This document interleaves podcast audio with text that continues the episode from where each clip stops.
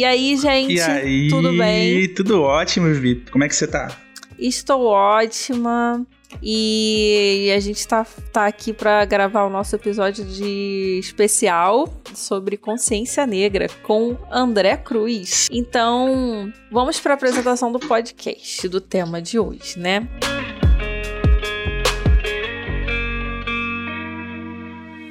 Os séculos de escravidão deixaram marcas profundas e que ainda têm efeito significativo na nossa sociedade.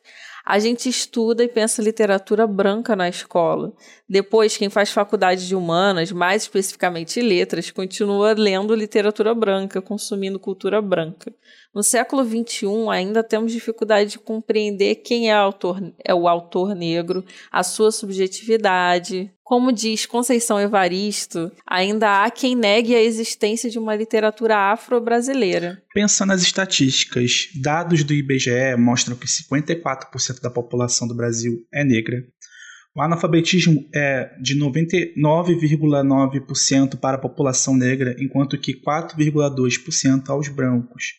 63,8% das crianças pretas no Brasil trabalham ao invés de estar na escola. 13,6% da população negra e mais 14,5% dos pardos moram em desocupações. Segundo dados do Sistema Integrado de Informações Penitenciária Infopem, 60,8% da população prisional é negra. Também nessa mesma linha, podemos pensar o censo de, do IBGE de 2014, que diz que 76% dos mais pobres do Brasil eram negros e pardos.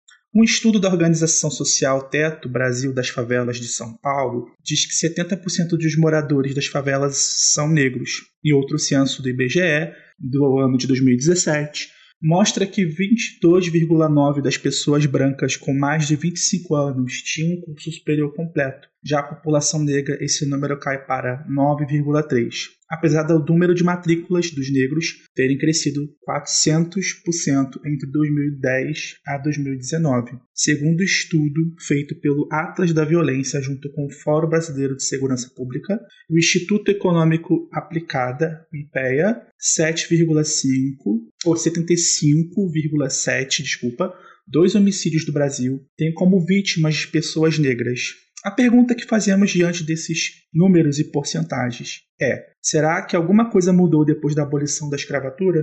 Por conta disso, porque é, essas estatísticas elas falam muito sobre a marginalização e, é, e o preconceito, racismo, mas a gente está falando aqui especificamente de literatura, cultura, né? É, de como isso se apresenta como reflexo também na, na cultura e na literatura. Uhum. E por conta disso, para o nosso especial de consciência negra, a gente trouxe uma pessoa que realizou um trabalho simplesmente incrível com a educação de jovens e adultos, ou seja, com pessoas marginalizadas, né, de leitura da literatura negra, mais precisamente da literatura afro-brasileira e africana.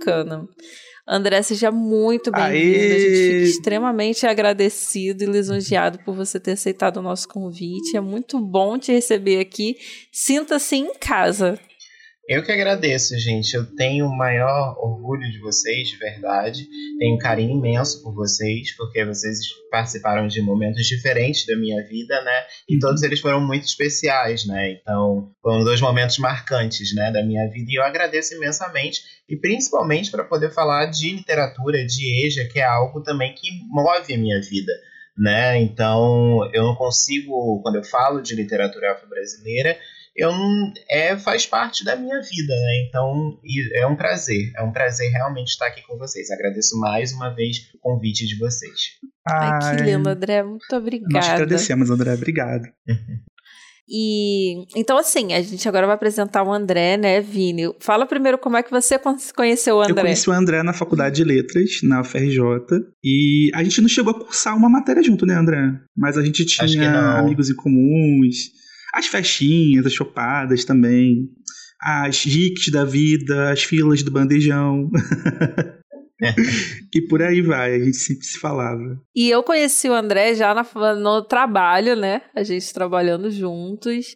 E a gente ia junto pro metrô, é, ia junto pegar ônibus, na verdade e lá em Botafogo, e aí a gente ia conversando muito sobre a vida, e aí que eu descobri que o André é essa pessoa incrível, maravilhosa. Inclusive, a gente passou uma tarde inteira, né, com uma amiga nossa também, conversando num, num café, e foi maravilhoso, a gente pôde se conhecer mais. E aí eu conheci esse trabalho incrível do André, e a gente criou laços, foi muito maravilhoso. E André é, é, trabalhou com EJA, né, como ele já falou, e, e, e levou para essas pessoas a, um pouco sobre literatura brasileira, literatura afro, né? E então ninguém melhor para vir aqui falar com a gente sobre esse assunto. Exatamente. É. Aí a gente vai te sabatinar um pouquinho, André. Momento, momento, Estou aqui para momento isso Maria Gabriela. Estou aqui para isso, gente. Pode perguntar o que quiser. Sou todo, sou um poço de sinceridade. Ai, Vamos lá então.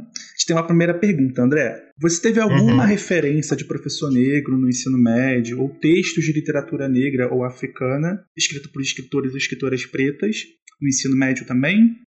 Olha, quando eu falo assim de professor, de referência de professor negro, eu acho que eu lembro muito do professor Alcilei do, do ensino médio. É, era um professor de matemática que até então não, não fazia parte da minha área, né? Que futuramente eu iria cursar a faculdade de letras, mas que ele era uma referência no sentido que sempre falou que a, a, virada de chave da vida dele foi através da educação e ele tinha um amor pela educação muito grande. Então, acho que a figura do professor Alcilei, né, de matemática lá no ensino médio, ele me acompanhou, acho que no segundo e no terceiro ano do ensino médio, acho que tá, é muito latente ainda na minha memória, sabe? A figura dele, por mais que não seja de, é, da, da, área de humanas, né? Mas é um professor que eu até tenho ainda nas redes sociais, uhum. que às vezes reage, né? Quando coloco, coloco algo de literatura, né? E foi, eu acho que um laço que ficou e também uma questão de referência mesmo, daquele homem negro ter alcançado o ensino superior e estar tá ali diante de uma turma que era majoritariamente né, de é, alunos negros também. Então, eu acho que ele, para mim, era uma referência. Essa é a referência que eu tenho, eu acho que, do ensino médio.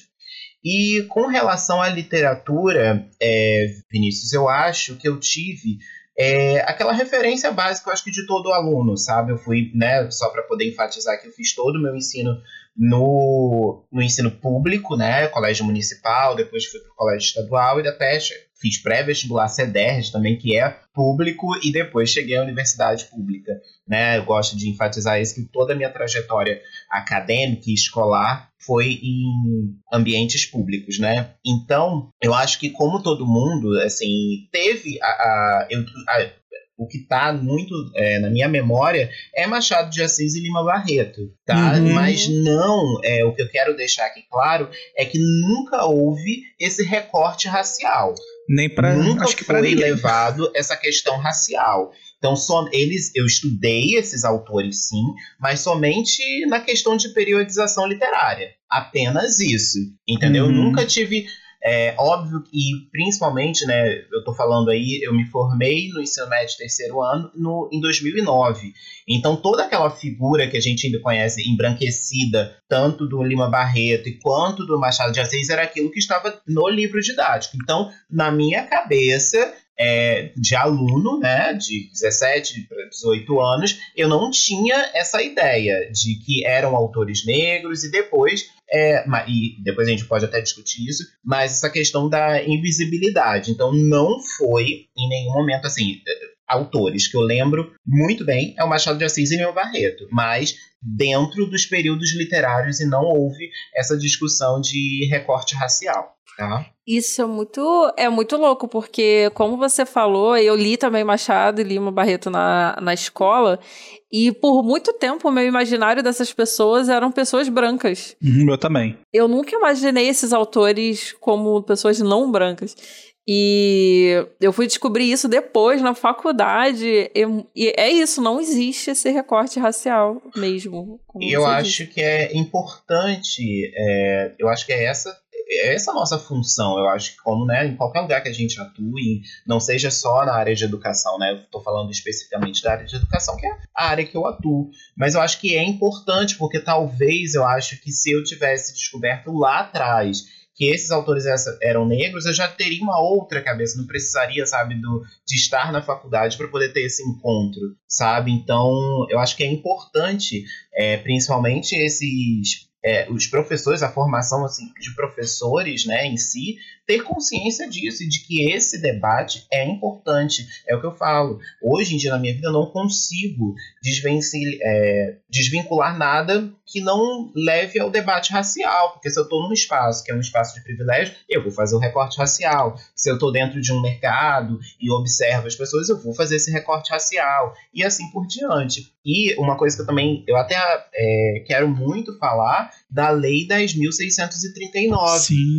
que é da obrigatoriedade é, da temática né, uhum. história e cultural afro-brasileira no ensino fundamental e médio, tanto Sim. na rede pública e privada. Então essa lei ela foi efetivada, né, ela foi publicada em 2003. Então, né, se for pensar aí, é, né, eu estou comparando com o meu ensino médio em 2009, essa lei já deveria estar sendo aplicada porque ela foi criada em 2003. Então é essa questão que a gente precisa buscar, sabe? Que além né, do estudo de história é, e luta dos negros, né, tem também dos conteúdos referentes à cultura né, afro-brasileira e tem na lei em especial a área de educação artística e literatura e história brasileira, né? E também incluiu o 20 de novembro como Dia Nacional da Consciência Negra, né? É o, é, eu estou fazendo um resumo do que a lei, né? Ah, é, é, né os, os escritos realmente da lei para poder enfatizar isso, que existe uma lei que precisa ser aplicada e que precisa sim esses debates estar, estarem né, dentro de uma sala de aula.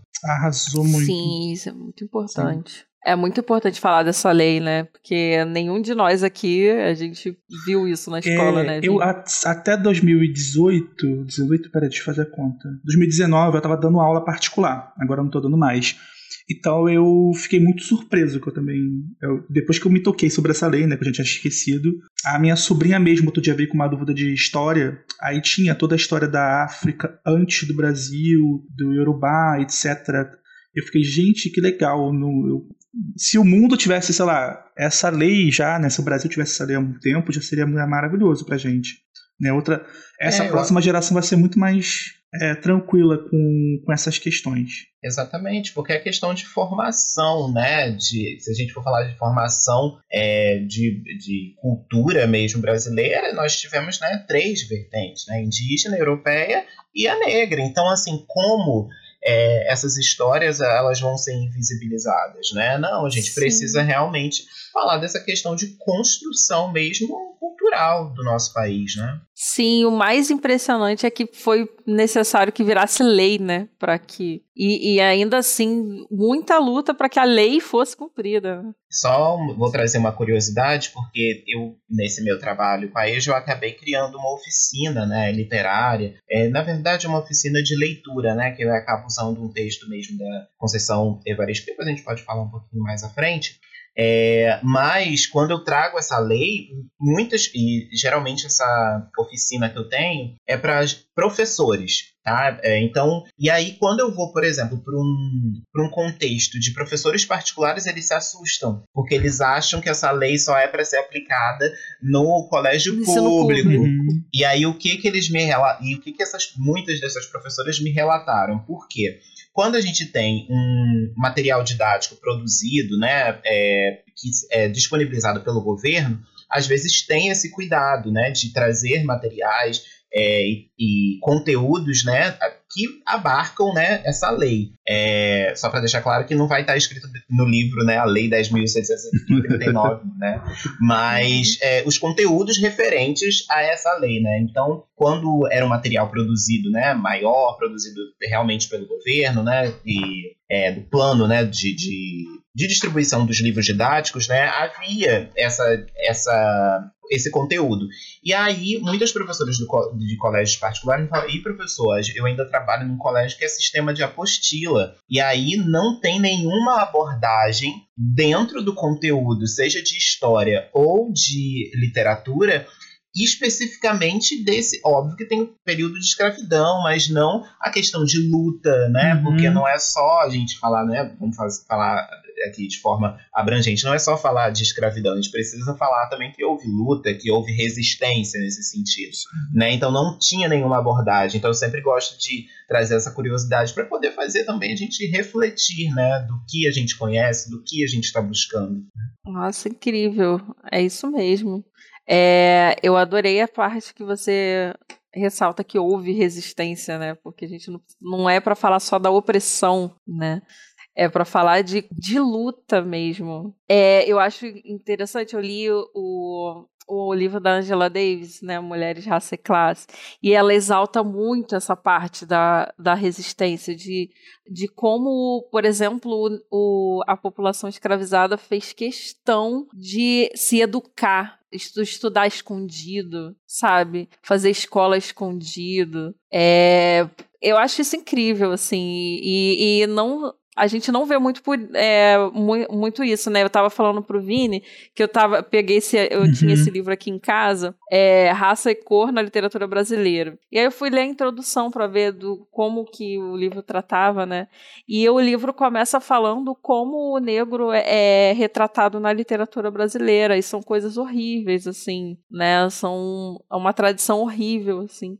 E, mas eu fiquei me, me perguntando justamente isso, é, onde que fica essa parte da resistência? Onde fica essa parte de uma luta incrível, né? E a gente, os avanços que a gente conseguiu hoje vieram dessas lutas, desse sangue negro que foi derramado. Sim. Né? É, eu acho que realmente, assim, eu acho que nós, né, em todo, eu acho que a gente aprendeu, acho que fazendo faculdade de humanos, a gente aprende a questionar tudo, a refletir sobre tudo, né? Então, acho que isso é, eu acho que é uma das melhores coisas que a gente aprende, né, na universidade, esse nosso poder de questionar, esse poder de refletir sobre os assuntos. Então, é isso que eu gosto, eu falo para os alunos, reflita, pesquise, sabe? Será que realmente é, uma história só foi contada por um viés? Não teve uhum. o outro lado, sabe? Então, o que, que a gente tem que fazer hoje? A minha função é reconstruir, nem é reconstruir, mas é. Eu acho que é, restaurar, eu acho que é melhor a palavra, restaurar essas histórias. Que sabe que aí, a cada leitura que eu faço, eu me encontro, me encontro, porque parece que eu estou fazendo a minha função, sabe? Uhum. Como educador, sabe? Então, eu acho que realmente saber dessas histórias de resistência é, é muito importante é muito importante mesmo. Show. Maravilhoso. E qual foi o seu primeiro contato com uma literatura negra? Olha, olha, Vivi, eu acho, assim, eu posso, eu não vou colocar o meu primeiro contato, esse, como eu disse para vocês, essa experiência no ensino médio. Mas quando eu me uhum. dei conta que existia uma literatura negra, né, uma literatura afro-brasileira, foi na faculdade. Na faculdade e não dentro uh, da faculdade de letras no sentido das matérias regulares. Uhum. Eu vou ter que contextualizar isso. O que, que aconteceu? Eu, dentro dos meus caminhos da, da universidade, eu acabei encontrando um curso de extensão que era de alfabetização de jovens e adultos. E aí começa o meu encontro com a EJA, né? E aí, dentro desse projeto, era um curso primeiro de extensão, é, se, eu não, se eu me recordo bem, era de 60 horas, era um curso bem extenso. E aí, ao final desse curso, né, eram duas semanas de curso, e ao final dessa, desse curso, você poderia, você faria, é, tinha duas opções: fazer um trabalho escrito ou um, é, você fazer como se fosse uma prova-aula para ser bolsista do projeto. Eu uhum. acabei escolhendo é, fazer a prova-aula para é, tentar adentrar dentro do, né, do projeto. E aí o que, que aconteceu? Eu, na verdade, dei até uma aula de Clarice Lispector, que não estava nem, né, ainda não trabalhava com literatura afro-brasileira efetivamente. E aí eu fui, é, depois consegui, passei no processo, nesse processo seletivo, entrei no programa. Aí começamos, é, eu entrei no. Depois eu vou falar dele especificamente, estou falando agora só para entrei no projeto de biblioteca itinerante, que basicamente era uh, fazer um ensino de literatura para alunos em processo de alfabetização, adultos, né, uhum. né, em processo de alfabetização. É, e é, o trabalho que já estava sendo, já foi um trabalho que já tinham bolsistas anteriores que desenvolviam, só que eu estava sentindo uma necessidade dos alunos de, de é, por exemplo, trabalhar, a gente trabalhava com muita poesia, muita, muitas letras de músicas, porque esses alunos estavam em processo de alfabetização, então era complicado a gente dar um texto narrativo né, maior para eles. Uhum. Só que uhum. aquilo já estava começando a me incomodar, porque eu não sou o tipo de pessoa que fica muito acomodada. Eu sou o tipo de professor que gosta de diversificar. E aí eu fui conversar com a orientadora da época, da época e até hoje, que é a Cinda Gonda, ah, né, que ela é do departamento de é, literatura portuguesa da UFRJ, da Faculdade de Letras, né? E aí, é, a minha a orientação que ela me deu, ela foi me dando nomes pesquisa, ela falou, pesquisa Conceição Evaristo, pesquisa Carolina de Jesus, é, pesquisa José Eduardo Agualusa, e foi essa a orientação que ela me deu. Eu cheguei em casa e coloquei no Google Conceição Evaristo, e aí quando, aí o meu choque, né, quando eu vi a figura e aí eu me adentrei dentro, primeiramente, foi assim, é, esse foi o meu caminho dentro da literatura afro-brasileira. E a, prime é, a primeira, assim, acho que vai ter tem uma pergunta, né? Eu tô até adiantando. Mas a, o meu encontro com a literatura afro-brasileira foi nesse sentido. Foi porque eu precisei fazer extensão universitária e outra coisa também que eu questiono, eu não eu posso falar da época, né, da nossa época, né, Vinícius, que uhum. o currículo ainda da UFRJ, da Faculdade de Letras, predominantemente branco, tá? Inclusive nas matérias de literatura africana. Poucos são uhum, os autores verdade. negros que a gente estuda, tá? E aí fica o questionamento, não existem esses autores ou é, porque também essa questão também do cânone, né? Porque esses autores não são, não são considerados do cânone, né? Eu não entendo, né? São esse questiona esses questionamentos que a gente tem que realmente fazer. Então foi esse. Eu sempre digo que a extensão, a EJA, ela transformou a minha vida. Transformou a minha vida porque talvez se eu não tivesse feito esse curso, não tivesse entrado para a extensão, talvez o meu caminho acadêmico e, com relação ao meu conhecimento seria totalmente outro, tá? Isso eu posso falar com total é, segurança. Então, o meu encontro com a literatura afro-brasileira foi através da extensão, com uma orientação né, da, da professora, mas foi através do encontro da extensão, porque eu vi a necessidade do meu aluno. Uhum. Ou seja, a, a, a faculdade regular de letras, literatura brasileira, a gente não tem e a gente não tem é, literatura afro-brasileira, né? No caso, regular, lá nas disciplinas regulares. E a gente, quando estuda Machado, a gente não aprende que ele é negro. Uhum. Quando a gente estuda Lima Barreto, a gente não aprende que ele é negro. Verdade. E a gente e é, a gente sabe que ah, tem a, é, época de abolicionismo e tal, mas não tem recorte de raça uhum. no estudo da literatura. Então foi preciso um, um curso de extensão para o André começar a ter contato. É muito louco. Né? Na FRJ, onde até falou um pouco aí, tem duas disciplinas, mas eu acho que eu não sei se elas contemplam muito, como o André falou, né? Que tem uma parte branca, como Miyakoto, que é a poesia africana e a ficção africana, né? Mas eu acho que nem todas as faculdades de letras têm essa matéria. O ERJ não hum. tem. E se, e, e, se tiver alguma coisa nesse sentido, é, é extensão, é eletiva, é assim. Vamos para a é próxima pergunta. Que... Eu acho que o André meio que já antecipou alguns temas aqui, mas né, vamos lá. É, é, quais temas, André, você considera fundamentais na literatura negra ou afro-brasileira? E se existe uma particularidade na literatura africana, né, o afro, ou a literatura uhum. afro-brasileira? Olha, Vinícius, eu, assim, de tudo que eu já li, é, eu falo de africana, de afro-brasileira, eu costumo dizer que tem, eu acho, não sei se isso se encaixa como um tema, mas eu acho que é o negro como protagonista. Eu acho que isso é muito importante. A gente vai ver, eu acho que em muitas narrativas, é, várias vertentes desse negro. Então, eu acho que o principal para mim é a questão também do negro como protagonista, como personagem daquela, como dono daquela narrativa, que eu não sei se isso se encaixa como um tema, né? E de valorização também, porque quando a gente coloca esse personagem, quando a gente coloca essa, essas narrativas em, é, em evidência, a gente acaba tendo uma questão de valorização, porque por mais que seja né, uma história é, pode-se dizer, é, pesada, né, triste, mas o negro está sendo ali contada a realidade. Ah, outro tema também eu acho que é a realidade. Também que a gente observa muito que nessa literatura tudo se assemelha. E eu não posso falar de quando você me pergunta essa questão de tema de literatura, de usar um termo da própria Conceição Evaristo, que tem tudo a ver com isso, que eu acho que é escrevivência.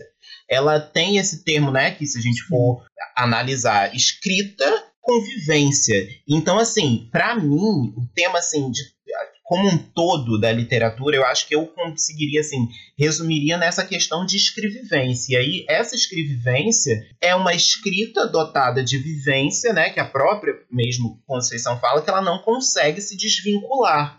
Que uhum. ao mesmo, ao mesmo tempo que é uma, uma ficção, eu me reconheço, você não é impossível você não pensar em uma, né, depois de quando a gente for discutir efetivamente os textos tem dois assim que eu quero muito destacar do Olhos d'Água, que para mim me chocam muito e que eu trago realmente para a realidade.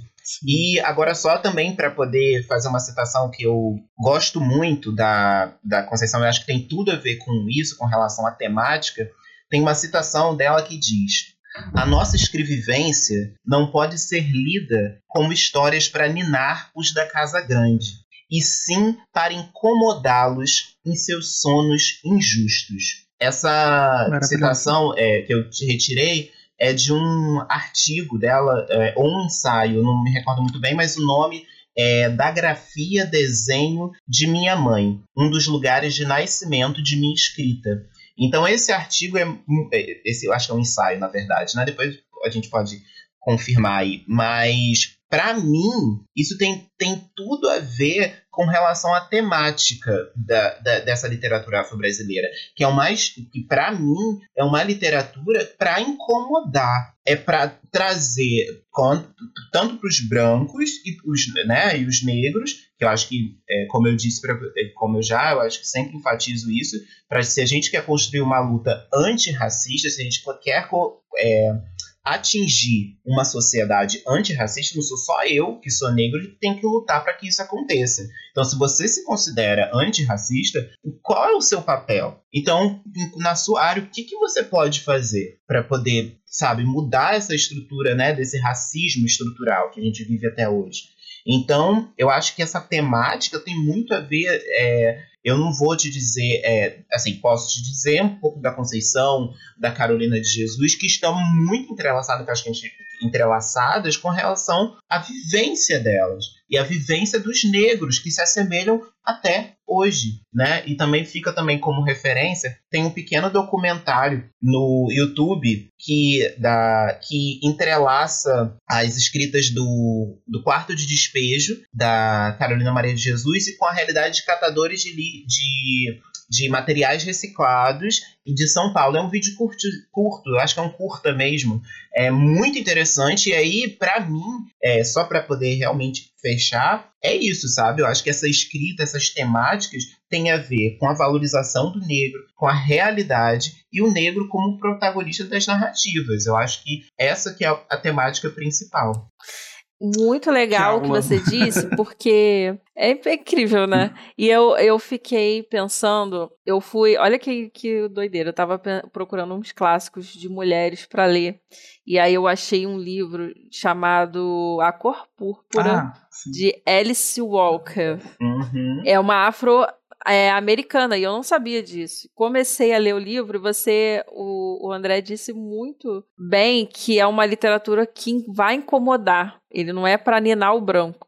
E aí, quando eu comecei a ler, aquela era uma literatura de testemunho, assim, porque era a história de uma de uma escrava que era violentada. O livro começa dizendo que a protagonista é violentada diariamente, sei lá, com uma frequência absurda pelo uhum. senhor e que seus bebês que ela engravidava eram levados de madrugada para serem mortos. É, começa assim o livro. É muito pesado. E eu fiquei assim, gente. Me perguntando se. Eu fiquei muito incomodada. E, e aquilo é uma vivência, né? Pode até ser ficção, como o André falou, é uma ficção. Pode, porque eu não sei se a autora é da época que ela escreveu. Mas é uma ficção. E. Mas é vivência. É vivência. Ninguém pode dizer que ninguém viveu aquilo. Sim, é. Sabe? E essa vivência incomoda. Ela é para incomodar. Ela vai, ela vai incomodar. Porque a, a vivência do negro é incômoda. Uhum. Entendeu? E, Vivi, você falando dessas questões, também me recordo muito aqui, que eu até peguei aqui, que é o Úrsula, da Maria Firmina dos Reis, né, que é uma escritora maranhense, que pode-se dizer que foi a primeira a escritora negra do Brasil e que com romance abolicionista. Então, como, sabe? É, são essas questões que ficam. Eu falei assim, meu Deus, por que essas pessoas são invisibilizadas? Por que a uhum. gente. Depois eu vou. É, é, quando eu for citar né, os autores aqui, por que a gente conhece Ruth Rocha, mas não conhece Joel Rufino? Que uhum. aí é, é, é, são essas questões, sabe? É, na, só para poder contextualizar, a minha origem é toda de Itaboraí. Então, eu tive, teve uma época, acho que há uns dois anos atrás, uma amiga minha estava com um projeto na biblioteca de lá e me chamou que um dos homenageados da Feira do Livro de Itaboraí daquele ano era o Joel Rufino. Aí ela assemelhou, ah, o André trabalha com literatura afro-brasileira, é negro, então, né, houve esse convite. Só que até então, eu conhecia a figura do Joel Rufino como político, né, como um ativista político, né, e ocupou vários cargos dentro da política. E aí, beleza, fui pesquisar. Quando eu fui pesquisar, eu fiquei chocado com a produção dele de literatura infanto-juvenil, que até então eu não conhecia. O único livro que eu tinha lido dele que eu falei, olha, Bianca, o nome dela, né?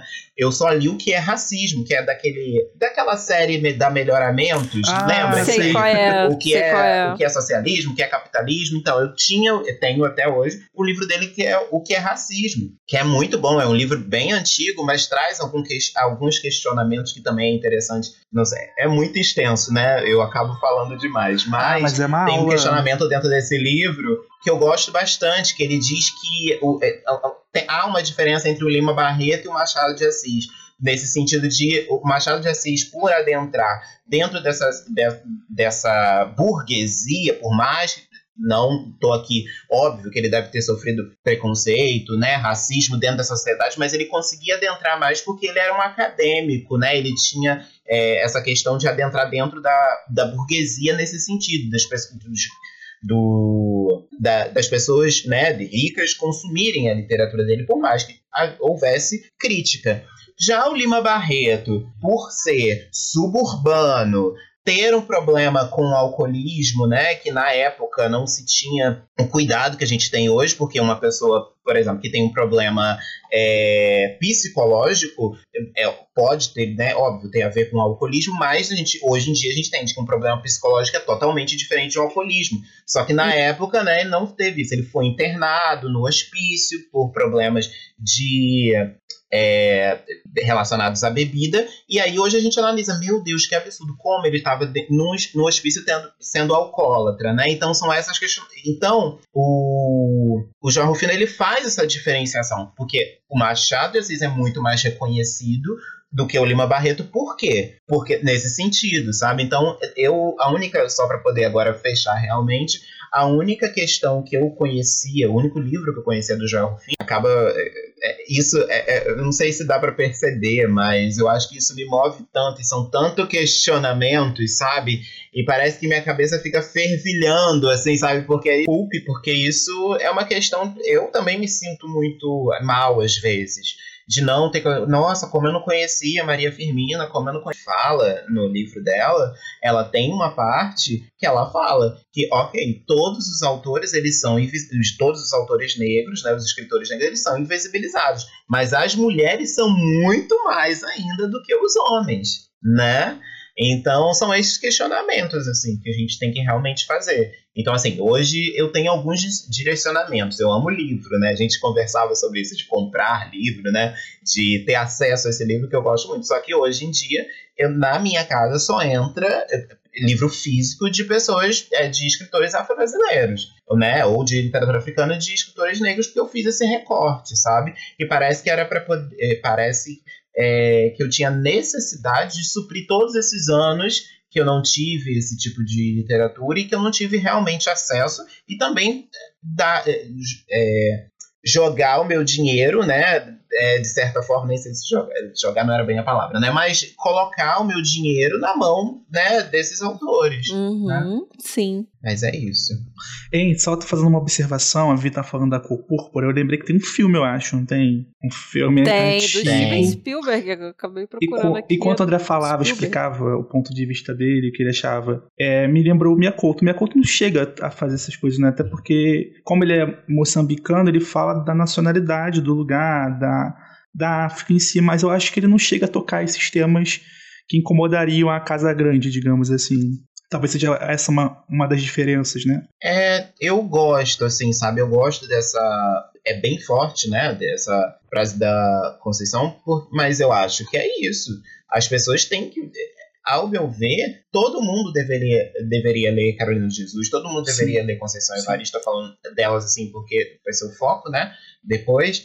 É, mas uma pessoa precisa ler aquilo e se incomodar. Não tem como você ler aquelas narrativas e ficar tranquilamente. Se, se, você, se você continua, nossa, palmas pra você. Eu acho que você tá num nível assim de não de, de não se importar muito grande. Mas eu acho que é realmente essa função de incomodar de as pessoas não negras, né?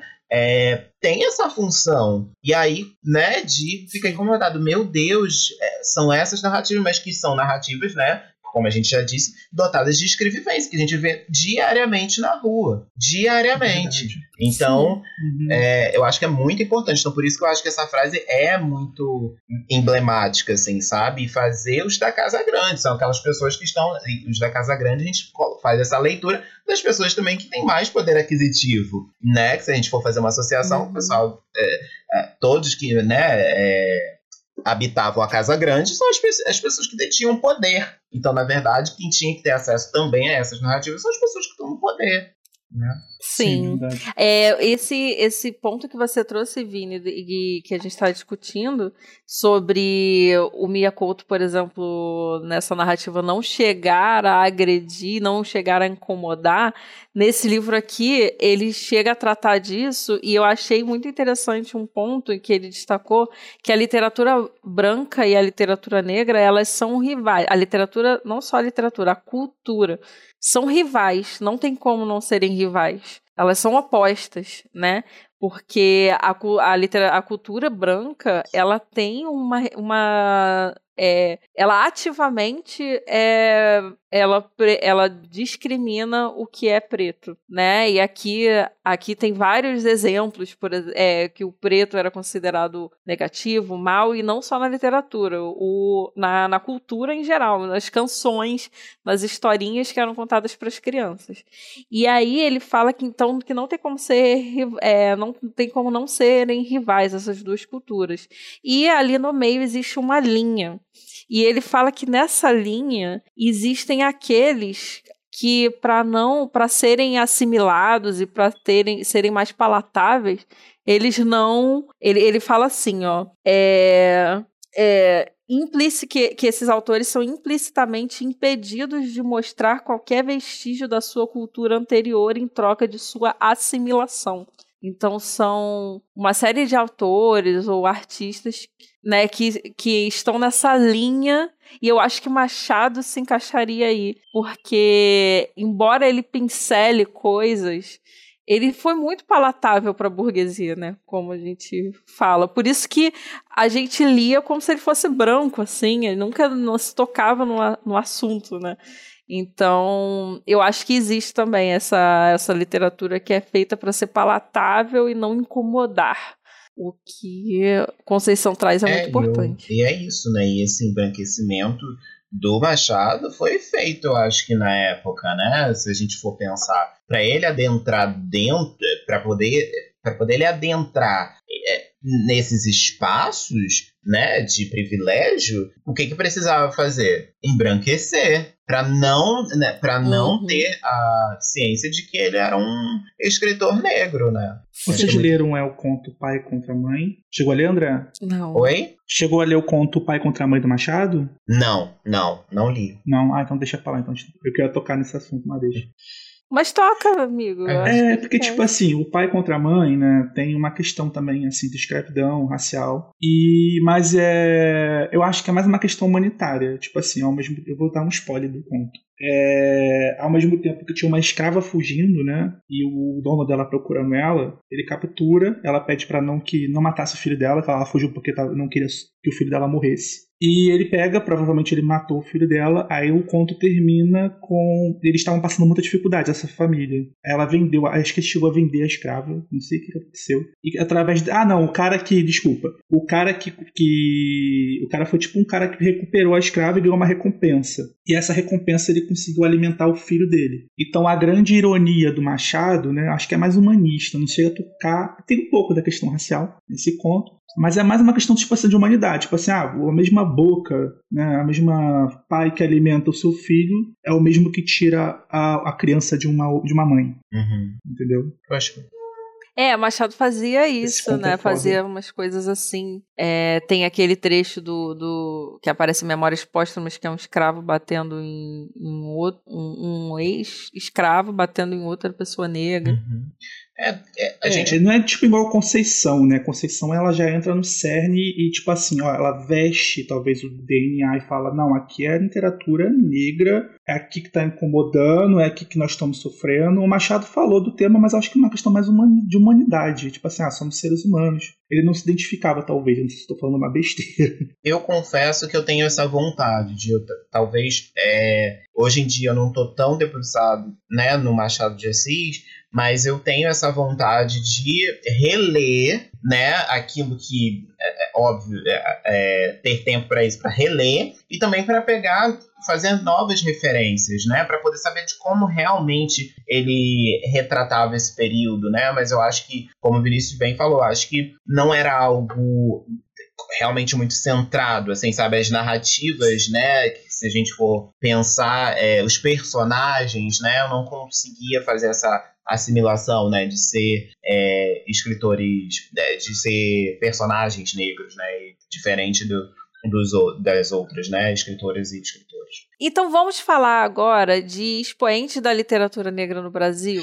É, Vivi, Quais são, André? é, Vivi, olha só, é, é, é, expoentes assim da literatura é até complicado porque quando a gente eu vou fazer uns expoentes assim pessoais assim né porque a gente acaba fica até meio que egoísta da nossa parte porque a gente acaba esquecendo outros né que estão aí né mas assim eu gostaria muito de destacar a Carolina Maria de Jesus Além do Quarto de Despejo, tem um livro maravilhoso, que foi também um livro muito bom, que é o Diário de Bitita, que eu costumo dizer que é sequência. Tem o Diário de Bitita, que ela conta, é um diário da infância dela. Então o livro acaba ela chegando a São Paulo. E Quarto de Despejo é toda a vivência dela em São Paulo, né? Na, na favela do Canindé. Então eu indico muito a Carolina, Maria de Jesus, Conceição Evaristo, Lima Barreto, Machado de Assis, que eu acho que a gente está trazendo vários questionamentos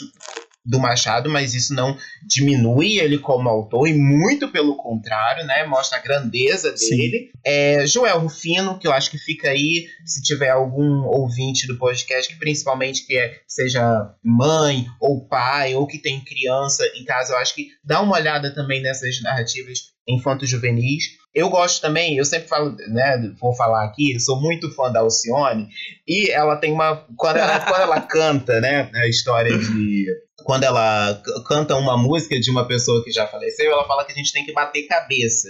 Bater cabeça para as pessoas que já foram, né? Então eu tô falando vários autores que eu tô batendo cabeça, mas eu também não posso esquecer os contemporâneos. E tem a Jarid Arraes, que tem uma, uma coletânea de 15 heroínas negras é, em cordéis, que é lindo o livro, lindo, lindo, lindo. Então, se, se for Uhum. possível também, o Alê Santos, tá? É, que também escreve também narrativas é, afrofuturistas e também está muito ativo no Twitter.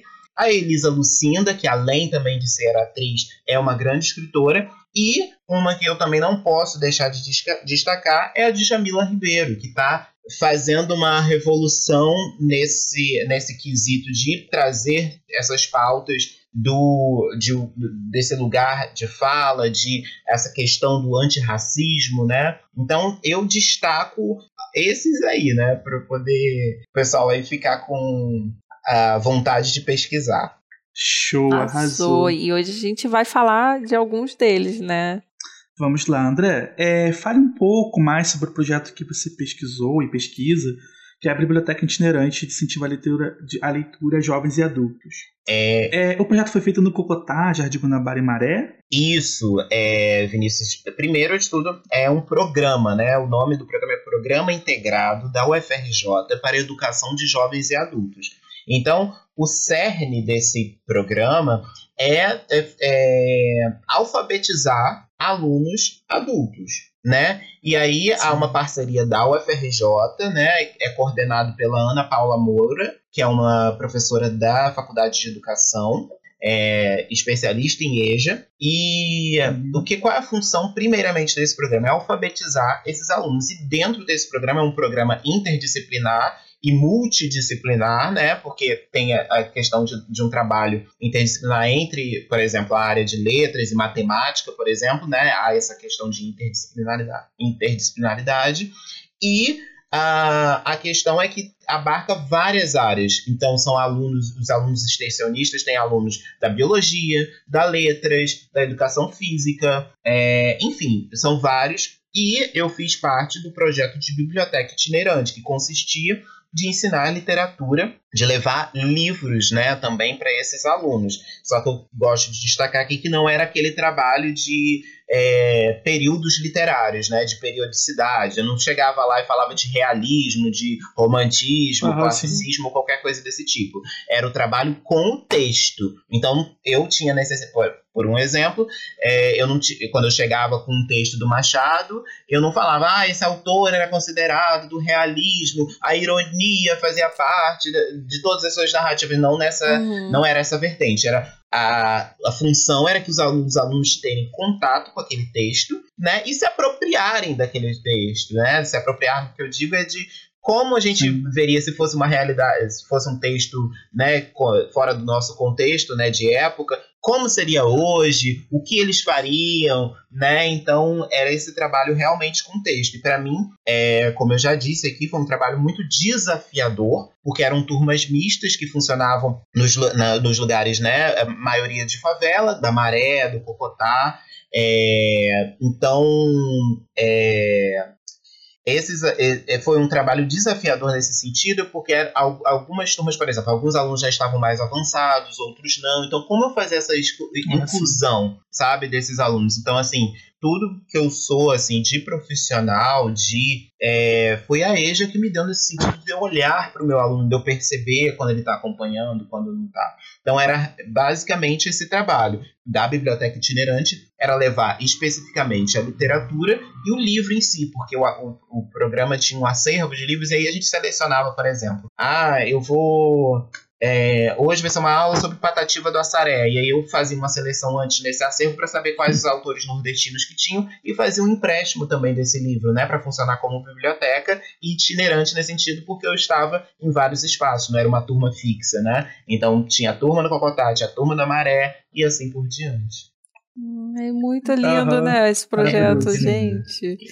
Aliás, desconectar a literatura dessa disso que você falou de estilos de época e, e trazer isso para a realidade do, do aluno, como você mostra no seu trabalho sobre o EJA, né?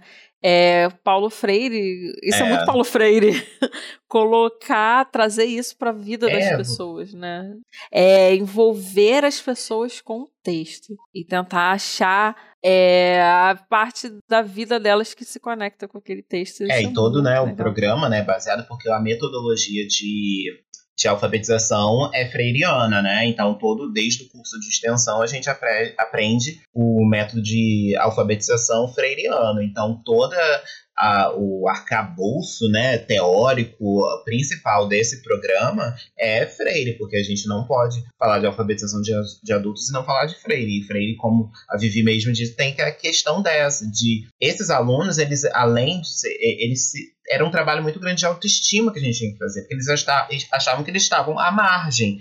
Não saber ler, uhum. eles, eram, eles achavam que eles eram os piores, as piores pessoas, que não, tinha, não detinham conhecimento Mas... nenhum. E aí a gente, com essa, né, é, é, com essas questões de Freire, que diz que a gente tem que valorizar o conhecimento de mundo antes de tudo, então isso fazia com que essa, essa também, é, essa, esse pensamento deles mudassem, sabe? Eu falava, ah, que você. Olha só, eu não sei fazer uma feijoada. Aí uma aluna levantava.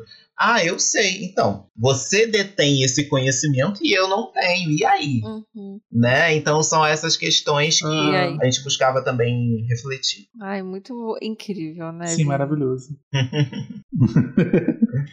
E como é que ele, como é que era a maioria da realidade deles, né? Você falou que a maioria de, de favela, mas por que eles abandonaram a escola? Qual era a Olha, Vivi, eram histórias muito diversas, né? Mas assim, predominantemente os nossos alunos eram negros, a maioria eram negros, e bastante de ascendência nordestina, né? E mais assim, o que leva, então são várias histórias, mas o que os levavam a, a ter, né, se afastado desse é, ambiente escolar. Muitos foram por questões de trabalho, que não que viviam uma realidade muito dura, muito difícil, e tinha que trabalhar, né, para poder trazer o sustento para as suas famílias. E aí deixou de estudar, achou que aquilo naquele momento não era prioridade. Tinha muito caso, teve um caso também muito nítido de uma senhora na, na Maré que falou que ela foi humilhada porque ela tinha dificuldade no, no ela começou estudando e aí a professora é, chamava ela de burra, que ela nunca ia entender nada. É, e aí isso ela falou que magoou tanto ela, feriu tanto, que ela acabou se apaixonando. Então aí esse ambiente então realmente não é para mim, eu sou isso. Ela aceitou essas palavras e, e, se afastou. Mas assim, eu acho que como um todo, é, na minha época, era a maior parte deles era por questões mesmo de trabalho, de que por ter uma ter é, tido uma vida é, uma vida muito sofrida nesse sentido, né, de sustento mesmo, né? E aí teve que abandonar é, os, o estudo, né? E só para poder ressaltar aqui, eu gosto de qualquer ambiente que eu ocupo, eu acho que todo mundo que me conhece, né, sabe? Eu sempre gosto de exaltar a figura da minha avó, porque a minha avó é, foi analfabeta, era analfabeta. Então, é muito simbólico para mim também estar tá dentro desse programa, porque ter uma avó, né, analfabeta, que teve 11 filhos, que também teve uma realidade muito parecida com esses alunos, também é algo que me moveu muito. Eu acho que talvez também, acho que é, a literatura afro-brasileira nesse sentido me reconstrói nesse sentido também, sabe? Parece que eu tô é, é, é, é realmente redescobrindo, sabe, minha avó, talvez é, relembrando as histórias que ela também me contava, né? Eu falo que é a minha griot maior, né? Que é a minha avó, né? que lindo. É a questão Exatamente. da vivência, né? Que ó, tá vendo aí Exatamente. mais uma vez, né? Então, gente, assim, é... o que tem de comum, assim, da vida da Carolina com a Conceição, ambas são mineiras, né? Ambas são negras, a Carolina, o livro da Carolina de Jesus Quarto Espírito, que a gente vai se debruçar hoje, é um livro tipo diário, é o que tal chamariam de literatura de testemunho. Já a Conceição Evaristo, Olhos d'Água, são uma coletânea de contos, 15 contos. A maioria da, dos contos tem uma perspectiva feminina, né? São mulheres. Só alguns que têm homens e crianças. Muito poucos, mas a maioria são por recortes de mulheres negras. André, qual que te chamou mais atenção desses contos? Olha, da Conceição, eu, eu preciso, assim, só antes contextualizar. O Olhos d'Água, para mim, é, uma, é primoroso. Assim, é um livro, para mim, de encontro, porque foi o primeiro livro que eu li da Conceição Evaristo, então eu tenho um carinho muito grande por ele.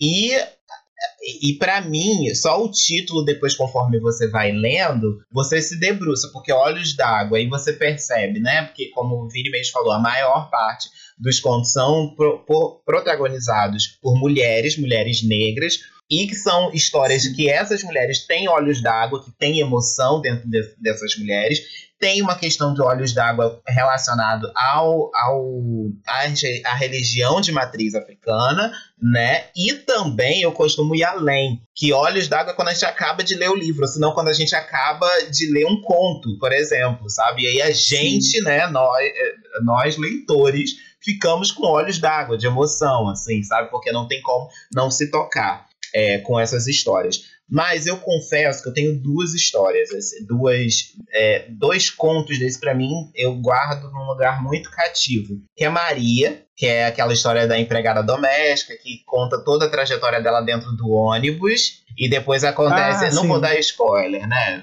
A gente tem que uhum. também tem que conduzir para as pessoas lerem, né? Então para mim, Maria tem um lugar muito cativo no meu coração, porque a maior parte, que está todas as minhas tias, foram empregadas domésticas. Então, quando eu leio aquilo, minha mãe foi empregada doméstica. Então, quando eu leio aquilo, aquilo me fere ao ponto de pensar: meu Deus, o que minha mãe passou.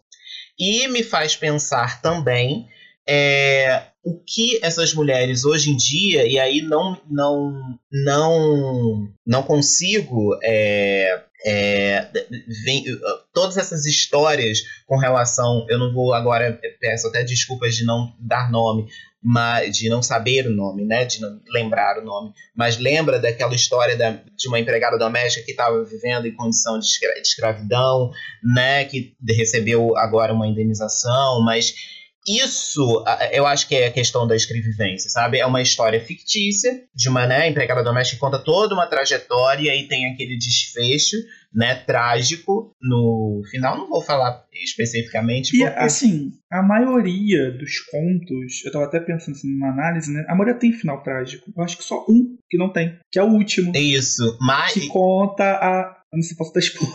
Mas. Mas assim, tem. É, olha, Vinícius, é ótimo, porque eu falei assim: não, eu tenho que falar desse último. O último, realmente, para mim, é o sopro uhum. de esperança. Se a gente for pensar realmente num todo, todo livro, né? Todos os contos, ele tem um final triste, ele tem um final trágico, ele tem um final que realmente é para você ficar incomodado.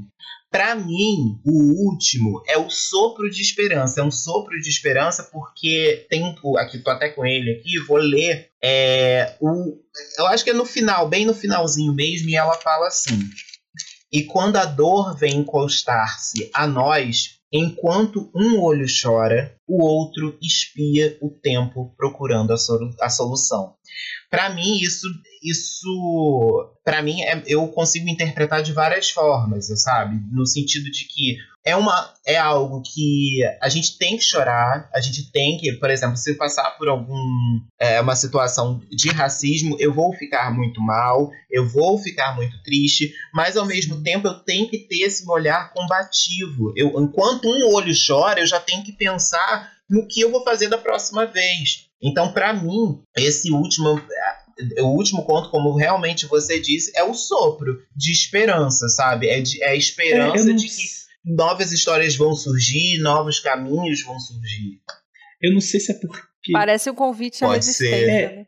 Esse conto, eu não sei, o André pode falar melhor a percepção dele de leitura, porque a Conceição ela é muito grandiosa, ela não, não entrega muitas coisas eu entendi como se fosse uma comunidade quilombola, algum lugar que não, tá, não tinha criança nascendo e a criança que nasce é, é o sopro para aquela comunidade continuar. Então por isso que ele é um pouco feliz, né? Como se. Porque todo livro, cada personagem tem uma falta. Tem a, a garota que tem uma boneca negra faltando pedaços, né? Fazer uma, é uma análise que, eu, Só para poder aproveitar, é, esqueceu de guardar os brinquedos. Para mim, os meus. Uhum. Você acabou tocando no meu. no, no outro favorito, né? Vou aproveitar.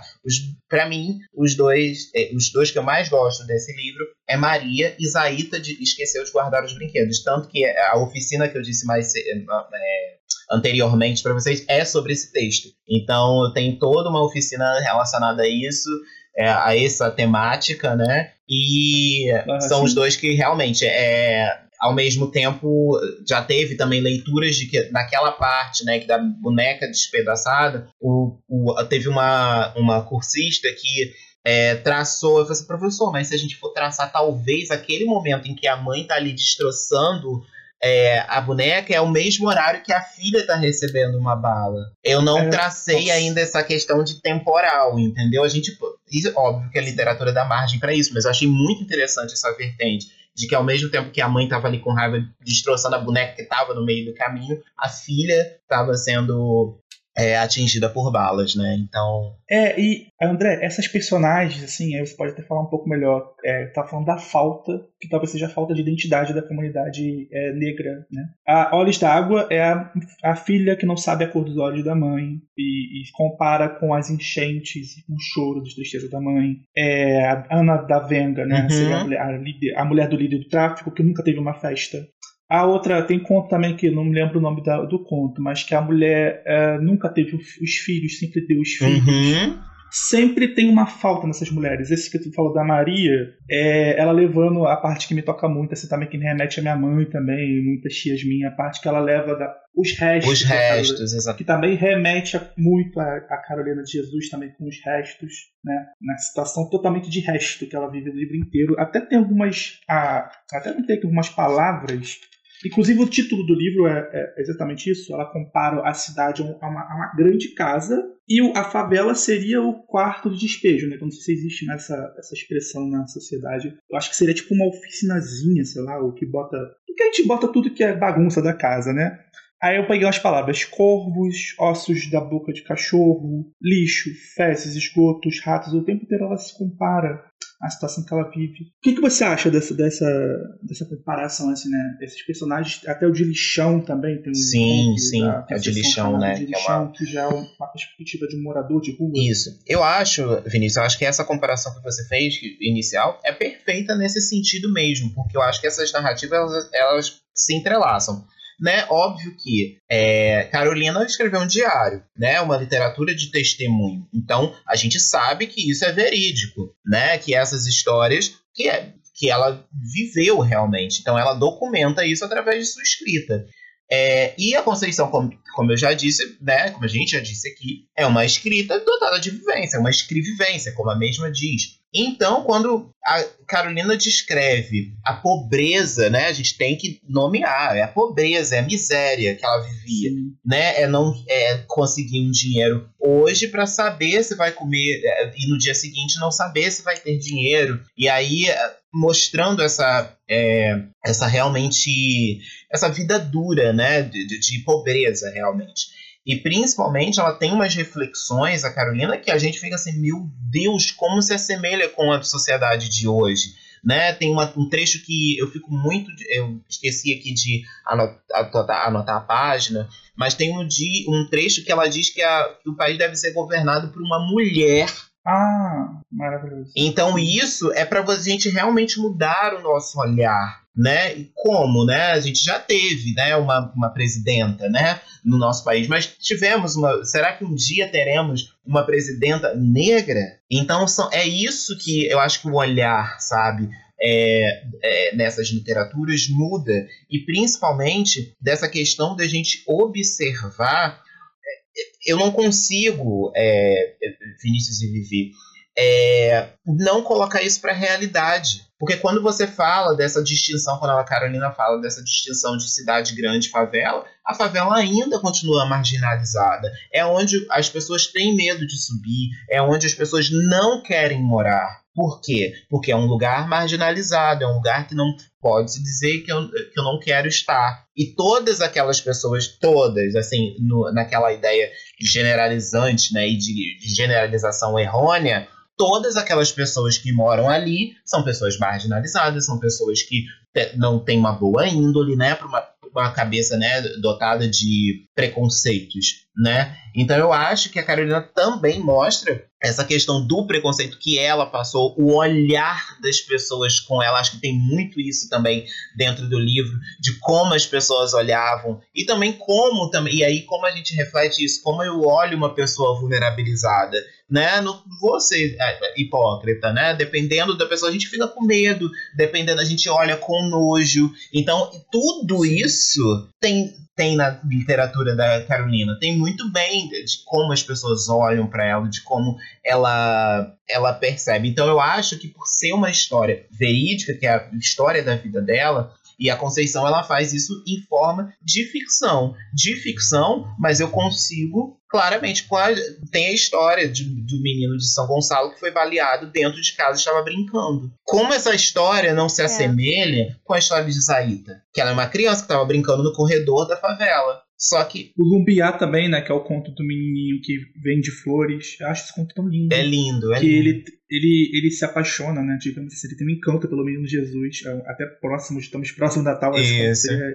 que ele, eu não vou dar spoiler, mas ele tem uma relação com o menino Jesus e acaba tendo um final é, também triste nesse ponto, como a gente já deu spoiler, que só tem um no final mais alegre, digamos assim. Eu não li, eu não li o, o Olhos d'Água, porque eu não conseguia, mas eu li a Carolina Maria de Jesus. Eu li o, o Quarto de Despejo, e, mas pelo que vocês estão falando, e vocês me digam se faz sentido, mas você falou, é ficção, né? Mas não há quem não tenha, é, não há essa, todas essas vivências ocorreram, Sim. né? Então é uma ficção totalmente calcada numa realidade. São histórias de, de vivências. E não importa se é ficção Exato. ou não. É, né? e tipo assim, quando eu li a Caravana de Jesus, eu, eu, eu, li recentemente os dois, tá? A, para mim são leituras agora, não, não li, infelizmente li agora, depois de velho. E eu, nem possível, gente, a gente não comparar as imagens dela catando o osso e comendo osso, pedindo no açougue, com as imagens do Brasil atual do Bolsonaro, assim.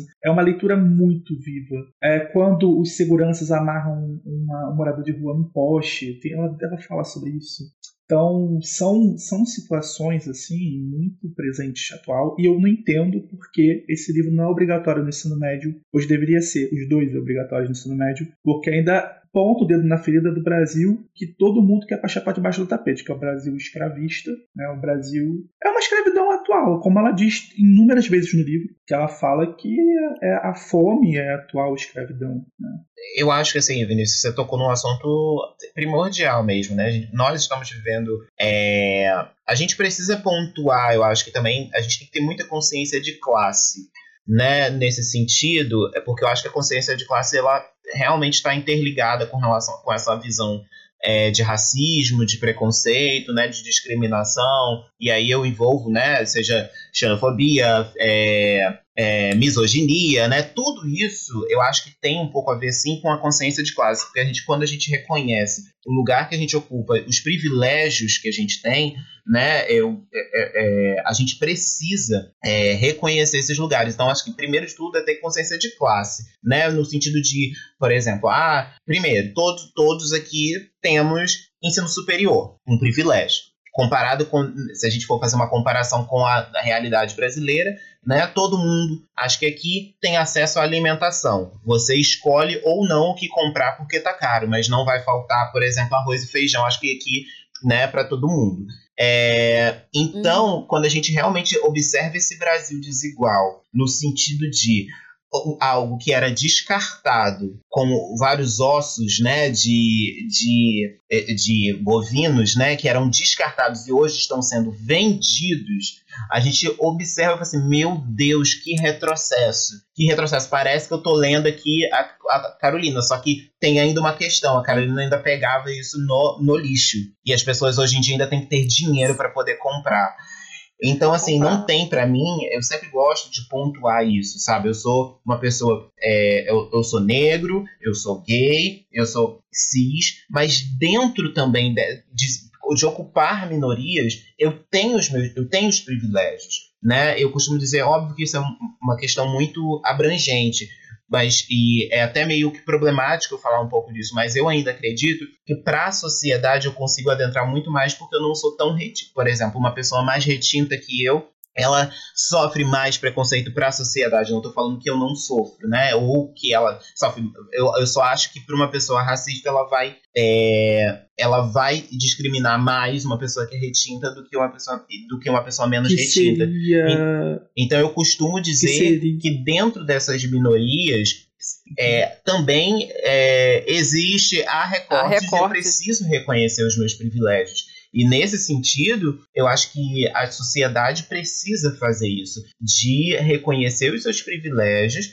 e colocar a mão na consciência, como o Vinícius mesmo falou, porque essas literaturas, porque esses livros não estão dentro do ensino médio. Lá no terceiro ano do ensino médio, por que a gente não estuda quarto de, é, quarto de despejo? Por que a gente não estuda olhos d'água? E aí eu vou mais a fundo, né? Se a gente for pensar lá, por que lá na educação infantil não, não pode trazer um referente do Joel Rufino, sabe? Eu entendo que tem muitas coisas estão mudando, muitas coisas estão avançando, mas é, a gente precisa questionar isso sempre, né? Então eu acho que a literatura da Carolina Maria de Jesus ela é muito, reflete muito no que a gente está vivendo hoje em dia, muito e principalmente para as pessoas mais vulnerabilizadas, porque quando é, tinha a história de um senhor na maré eu sou péssimo de nome, tá, gente? Foram muitos alunos que passaram na minha vida, e aí eu não vou lembrar nome, mas tinha um senhor que era catador, catador de materiais recicláveis. Ele ficou mais tão encantado, mas tão encantado quando ele descobriu a Carolina, que você viu o brilho nos olhos dele. Falei assim: meu Deus, o que eu desempenho ah. Não é errado. Da o né? desempenho né? é bonito, porque é o que eu falei, você está fazendo muito pela sociedade que a gente vive também. Se a gente também não tiver um, um olhar atento para as questões ambientais, a gente sabe que gente não, o planeta não vai aguentar. Então, esse, esse papel também dessas pessoas que, é, que fazem esse é, recolhimento desses materiais é, recicláveis, a gente precisa também falar que eles têm um papel muito importante, óbvio, para eles de sobrevivência e para o planeta, né? Então, quando ele tem contato Sim. com essa literatura, com esse com esse testemunho, né, eu não consigo também desvincular da vivência dos alunos da EJA, né? Porque, e no Diário de que eu vou só puxar um pouquinho, tem um capítulo que é a escola, que ela fala da experiência dela, como foi na escola. E aí, como ela e também como a professora tratava ela. E aí se assemelha muito com a história que eu contei para vocês anteriormente, da aluna que ficou traumatizada com a fala da professora. E tem um capítulo desse livro, não, não do quarto despejo, mas Diário de Betita, que o capítulo é a escola, e aí ela conta toda a trajetória dela como foi, né?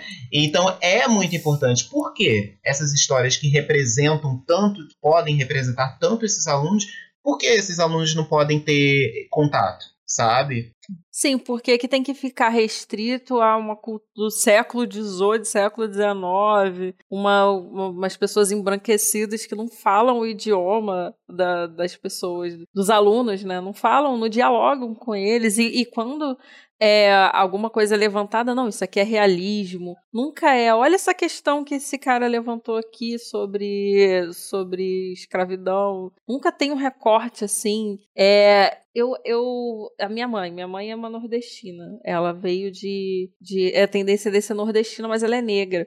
E na minha, ela e meu irmão, eles não são brancos. E a gente nunca teve esse recorte de raça na nossa casa. Era como se eles uhum. fossem brancos, entendeu? E ninguém nunca se viu como negro. Meu irmão agora tá, foi trabalhar num lugar que as pessoas consideram ele negro e ele ficou um pouco assim, chocado, né? sabe? Deve ter passado esse. É, aí. É, botaram ele no grupo de WhatsApp dos negros, né? E aí ele se viu como uma pessoa negra. E é, isso não é levado para a escola com a maioria de pessoas negras, né? E na, na cultura, tudo que é levado para os alunos, na, nunca isso é botado em questão, assim. E ainda hoje, com, a, com as gerações mais, né, mais desenvolvidas, ainda isso é muito difícil, né?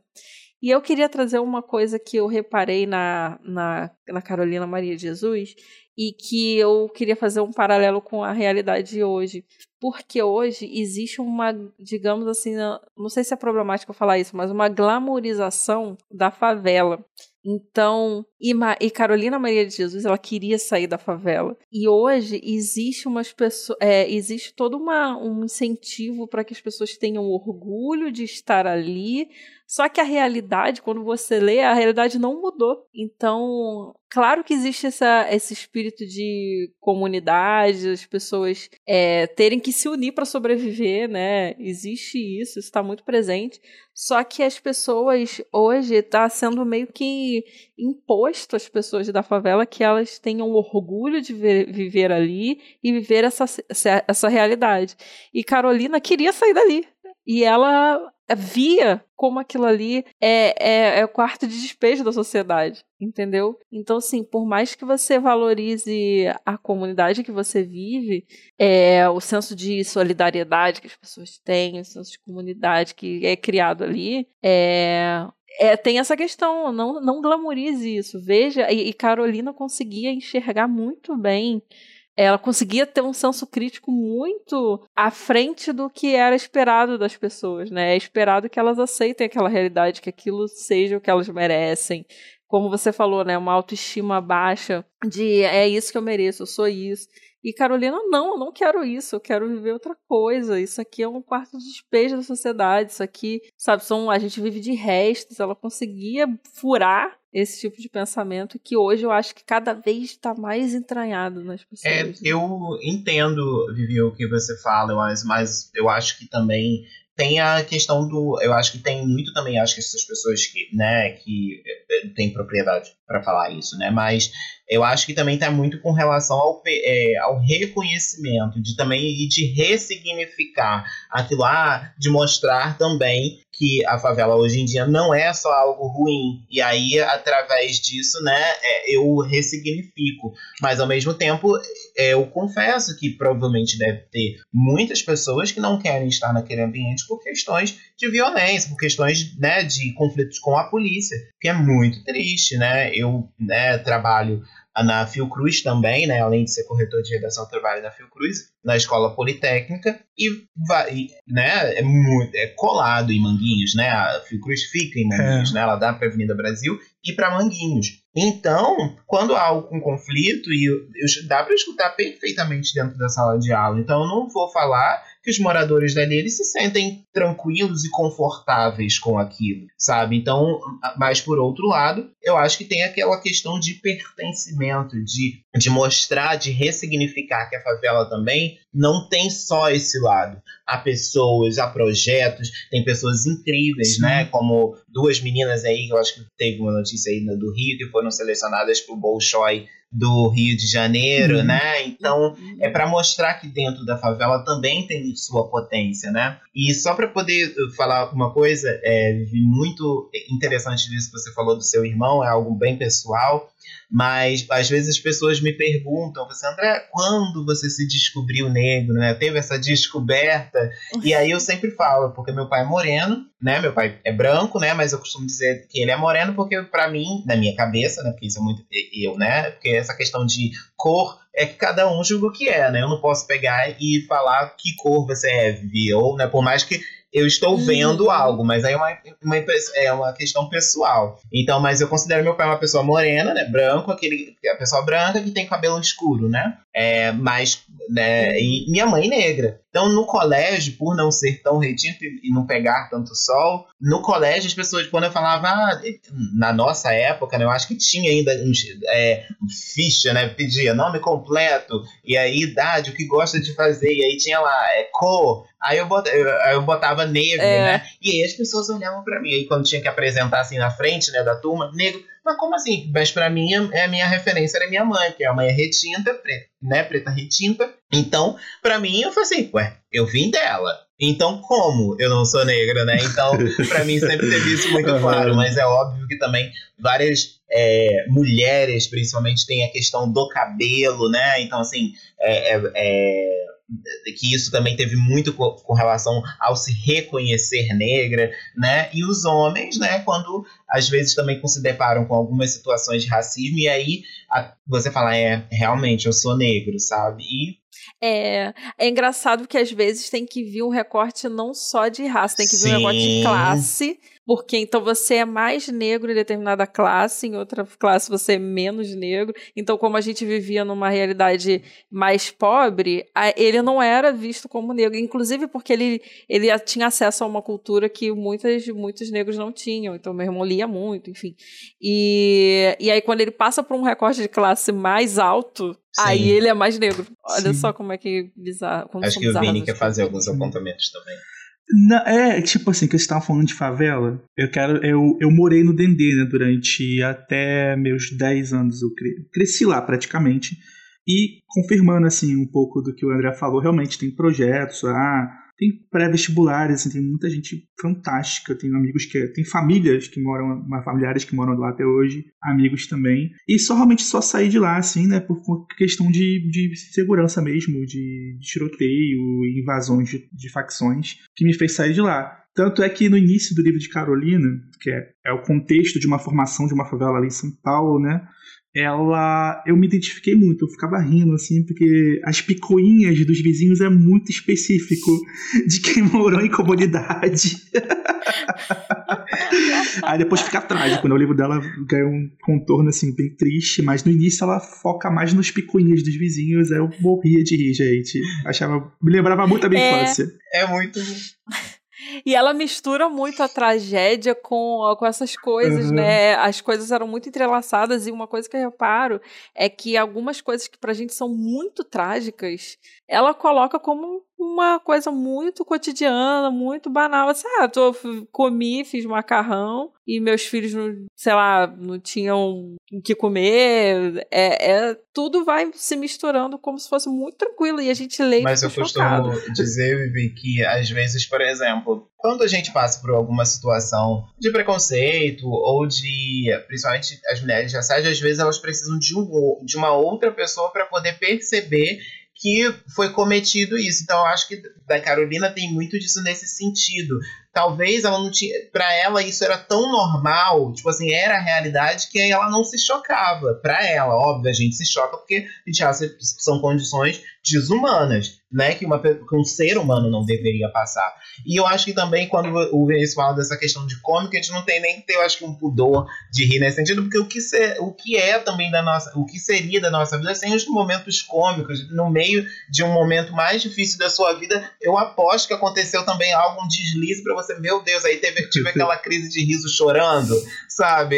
Eu acho que, é, sabe, eu acho que eu consegui, eu acho que agora nomear. Sabe aquela crise de riso que você tá triste, mas depois você também tá, tá, tá rindo porque aquilo é cômico, tá sabe? É, uma, é, é, a tristeza realmente. Óbvio que. Não tô falando aqui que a gente vai pegar, ler quarto de despejo e ficar rindo, né? Não, não é essa a questão.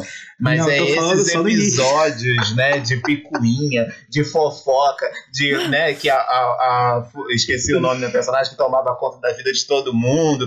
Quem? Quem nunca passou por isso, né? Deve ter a vizinha fofoqueira, né? De, como lá tem a página do Suburbano da Depressão, a dona Nenê, né? Que fica tomando conta da vida de todo mundo, no portão, né? Quem nunca, né? Então, assim, é, eu acho que é a literatura da Carolina de Jesus. Ah, e pra, eu não posso deixar de citar, para quem tem muito interesse em Carolina, tem uma biografia maravilhosa do Tom Farias, publicado pela Malê. E eu também não posso deixar aqui de indicar a editora, tá? Malê, não estou ganhando nada por isso, tá? Mas a editora é. Malê, ela só publica escritores afro-brasileiros, escritores e as escritoras afro-brasileiras. Ah. E é do Rio de Janeiro. Então, quem tiver interesse, eu não sei se ainda, mas a, a sede deles era na, era na Lapa.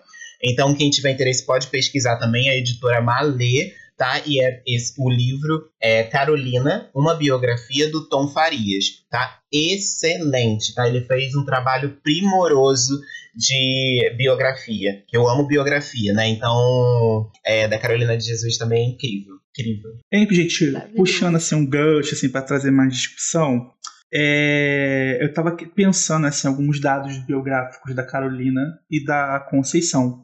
Ambas, assim, tiveram, entre aspas, um sucesso muito tardio, né? Acho que a Conceição chegou a ter, a escrever seu primeiro conto em 50, com 53 PQ. Com 57 anos, né? Parece que a Conceição publicou o primeiro livro dela. E, assim, ambas tiveram. Por exemplo, a Carolina de Jesus tem essa dicotomia, né? De catar o papel e, ao mesmo tempo, para viver. E o papel da escrita, que ela fala desse papel várias vezes, é o que também sobrevive à alma dela, né? Ela necessita escrever aquilo. Parece que ela sabia que, escrevendo aquilo ela falaria por, aquela, por aquele povo, teria alguma mudança, entendeu? E a, ambas também tiveram aí a Conceição, né? Parece que ela estudou a, a mãe dela botou ela numa escola distante da favela e ela tinha que trabalhar como dona de casa, doméstica, ao mesmo tempo que fazer faculdade lá na FRJ.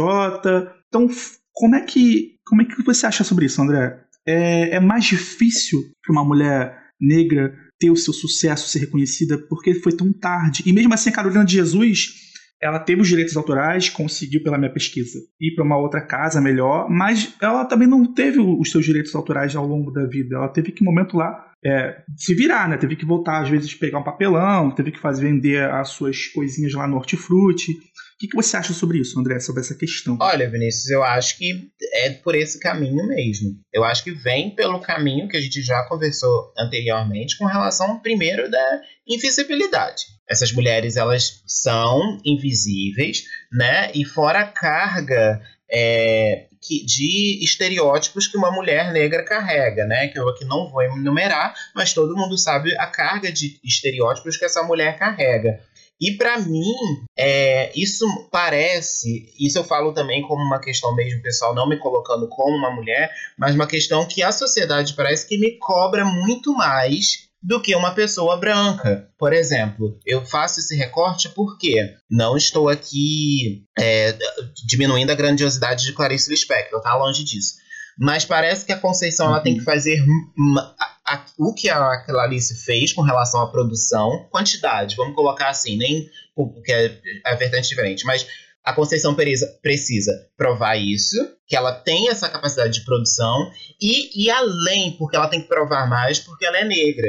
Então eu acho que esse sucesso tardio vem nesse sentido, com relação à prova. Ela tem que provar para a sociedade que ela merece. Ela precisa provar para a sociedade que ela é uma excelente escritora. E para mim, o que vem nítido na minha cabeça, faço um outro recorde com relação um recorte com relação à, à indicação dela para a Academia Brasileira de Letras. Então, se a gente for questionar aí, não tenho absolutamente nada. Acho que, por exemplo, o Oscar tinha que ser da Fernanda Montenegro por Central ah, do também. Brasil. Isso é inegável, né, naquele ano. Mas, para uhum. mim, é muito, mas muito incoerente Fernanda Montenegro ser indicada diretamente, sem nenhum tipo de votação, e a Conceição ter que entregar uma série de documentos, de arguições para poder acessar, para poder ter votação. Então, para mim, isso já é uma prova do quanto essa, essa questão está é, muito interligada, de provação mesmo, de provar que é capaz, de provar que tem capacidade, que é uma escritora renomada. E fora isso, né, de acessar o cânone. Também, também se a gente for jogar, né? Eu acho que é, tinha um questionamento, né, de que a, a, o, a literatura da Carolina de Jesus não era literatura porque tinha desvio gramatical. E aí, e aí Nossa, isso é tão é. pequeno, mas é por quê? Se fosse um desvio gramatical de um é, de Guimarães Rosa, Será que as pessoas, será que Ai, as pessoas bem. iam questionar assim? Mas não. Ela não é escritora por quê? Porque ela é negra e porque ela comete desvios gramaticais. E a gente sabe que a, a, nós somos estudantes de língua portuguesa, isso é o de menos. Isso é o de menos. Para a língua portuguesa, né, como um todo, os erros gramaticais fazem parte de uma norma. E é óbvio que determinado, em determinados contextos eu vou precisar usar essa norma. Mas se eu, eu sempre falo isso com os alunos, se eu falar praca ou praca, placa ou praca, vocês não estão entendendo aquilo que eu estou falando, então o que, que importa? Eu passar uma mensagem, o que, que importa? A literatura da Carolina Maria de Jesus, passar uma mensagem ou eu ficar atento a esses erros gramaticais. Então, acho que isso, é, esse reconhecimento tardio, Vinícius, está muito ligado a isso, porque a gente ainda vive numa sociedade extremamente racista, que vem desse racismo estrutural e que diz que os negros não podem acessar determinados lugares, não podem ocupar determinados lugares, então eles precisam provar. E quando ocupam, eles têm que ser excelentes, não podem cometer nenhuma gafe, nenhum deslize, porque eles são, é, eles são é, destronados, pode-se dizer assim, porque eles não. Ai, ó, a gente deu uma chance, mas olha o que, que pessoa, essa pessoa já fez. Então, acho que esse é, reconhecimento tardio vem disso, dessas pessoas que eu me coloco nisso, de quando eu tenho uma preocupação é, com a minha profissão é disso, sabe? Ah, quando eu vou publicar um texto, tem, no Instagram às vezes me trava, porque, meu Deus, eu tenho que ficar vendo se está tudo milimetricamente certinho, não só por ser virginiano, né? Mas tem essa questão também de cobrança, de pensar, cara, eu sou um profissional, eu sou um profissional negro, então tenho que mostrar excelência, sabe? Eu acho que quem falou também fala, eu sou muito ligado também à música, né? Então, eu acho que o eu acho que foi um conselho que a, a Alcione deu para o seu Jorge, falando que ele tinha que primar pela excelência. Só que ao mesmo tempo, isso para mim é muito duro. Como eu, ok, eu quero ser excelente, o quê? Então acho que esse reconhecimento tardio, eu não sei se eu consegui te responder, Sim. mas eu acho que vai em encontro desse desse caminho, dessa sociedade racista que a gente vive. Claro, escondeu perfeito. Em puxando um pouco o gancho, é, a Carolina, que é o mais bizarro que eu, que eu fiquei chocado, ela foi, ela foi um best-seller. Ela foi traduzida para 17 línguas, eu acho, 14, não, se não fala a memória. E uma curiosidade, Vinícius, só desculpa te cortar, mas ela foi é, primeiro, ela não foi publicada no Brasil, ela foi primeiro, se eu posso estar enganada, mas ela foi publicada primeiro na França e depois que ela foi publicada no Brasil. Triste. Tá? Eu, eu, não sei qual foi o país, mas eu me recordo, eu acho que na biografia mesmo do, uhum. do Tom, ele fala isso, que ela não foi publicada primeiramente no Brasil. Ela foi publicada primeiro fora. Puxando um pouco o gancho, agora vamos para Olhos d'Água. Eu não sei se você percebeu isso, mas tem um conto, acho que é o Copos. Cop, como é que fala o nome desse carro? Cooper? Cooper? Deixa eu ver. Cooper, Cooper né? desculpa. O Cooper de Cida. Eu notei ali uhum. que a, a mulher muito sucedida, né? Acho que é líder de empresa. Eu notei que a Conceição não descreveu essa mulher como negra. Tu acha que é uma grande ironia? Tipo assim, ah, a mulher mais sucedida do conto a que tá que tem que é meio que rica, eu não vou descrever como negra. Aí fica no imaginário da pessoa achar se ela é negra ou não. Tu acha que é uma grande ironia isso? Eu acho que é, Vinícius. Eu acho que é nesse sentido pra gente mudar também nosso olhar. Aí, porque talvez, tipo assim, será que eu não reconheço essa mulher como negra, sabe? Então eu acho que eu acho que é uma questão, tem uma questão de ironia, sim, nesse sentido, porque né, todos os contos é muito marcante, né, como você mesmo disse, né, que as narrativas elas são de mulheres negras. E aí, quando você tem né, a Cida, você fica, gente, será ou não é? Eu notei uma sexualidade em alguns contos e eu fiquei me questionando algumas coisas no quantos filhos de Natalina te, teve, né? Que ela acaba não ficando com nenhum e acaba cedendo o corpo dela para o, os patrões dela. A Lu Amanda, que é uma senhora, que ela vai contando, vai narrando a perspectiva dos casos de amores uhum. dela. E um que teve o, o Amores de, Kim, de Kimba, né, que é um jovem negro bonito, que se envolve num tipo um trisal de gente rica, classe alta, branca. Eu senti nesses contos uma perspectiva de erotização do corpo negro. O que, que você acha sobre isso? Eu acho que então a gente sabe que o corpo, tanto masculino como negro, é, negro, ele é erotizado, né? Os homens, né, com relação a, a, ao símbolo fálico, né, de, né, de ser bem dotado, e a mulher a todo aquele padrão, né? Me coloca aqui com aspas, da gostosona, né? Da, da, da curvilínea, né? Eu achei melhor a palavra.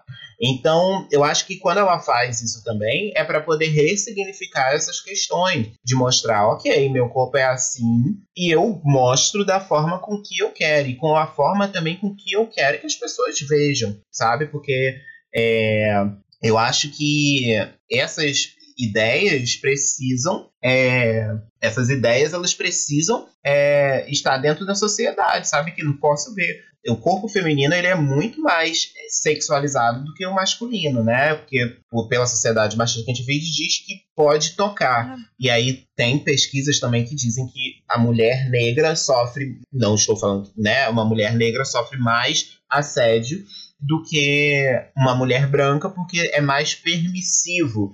Né? É, a mulher negra ela tem muito mais atributos, sabe, para poder passar por determinado tipo de assédio. A gente está falando da questão da sexualidade, né, dos corpos negros e tal, que é como se fosse um objeto, né, não, não tivesse sentimento. E é muito claro no Natalina, na, na, no quantos filhos Natalina teve, uma questão que me remete também às, às escravas que pariam os filhos e, e, eram abortados, e ela teve vários abortos. Ela tem um momento do conto que ela tem medo de uma, tipo uma bruxa, uma feiticeira, não sei se é uma mãe de santo. Ah, deixa eu ver o nome aqui. Acho que é velha pra, Praxedes, Praxedes, acho que é, seria isso. Então, tipo assim, aí, aí essa questão mesmo, assim, de desse corpo parece que não pertence, nessa questão de não pertencer, né? De como se fosse um objeto. E o único filho, é polêmica, né? o único filho que ela teve vem de uma, de uma violência sexual. E ela pôde falar: Isso, esse é meu filho. Então, assim, isso me chocou bastante, né? Porque isso a gente vê na televisão, vê no carnaval bastante, a sexualização do corpo negro. A gente também no universo gay também vê essa sexualização é, no, no uhum. dote do, né, do, do, do pênis, etc. E era isso uhum. mesmo que eu, que eu queria chamar a atenção. Também no, no, no conto lá do Kimba, que ele vive um.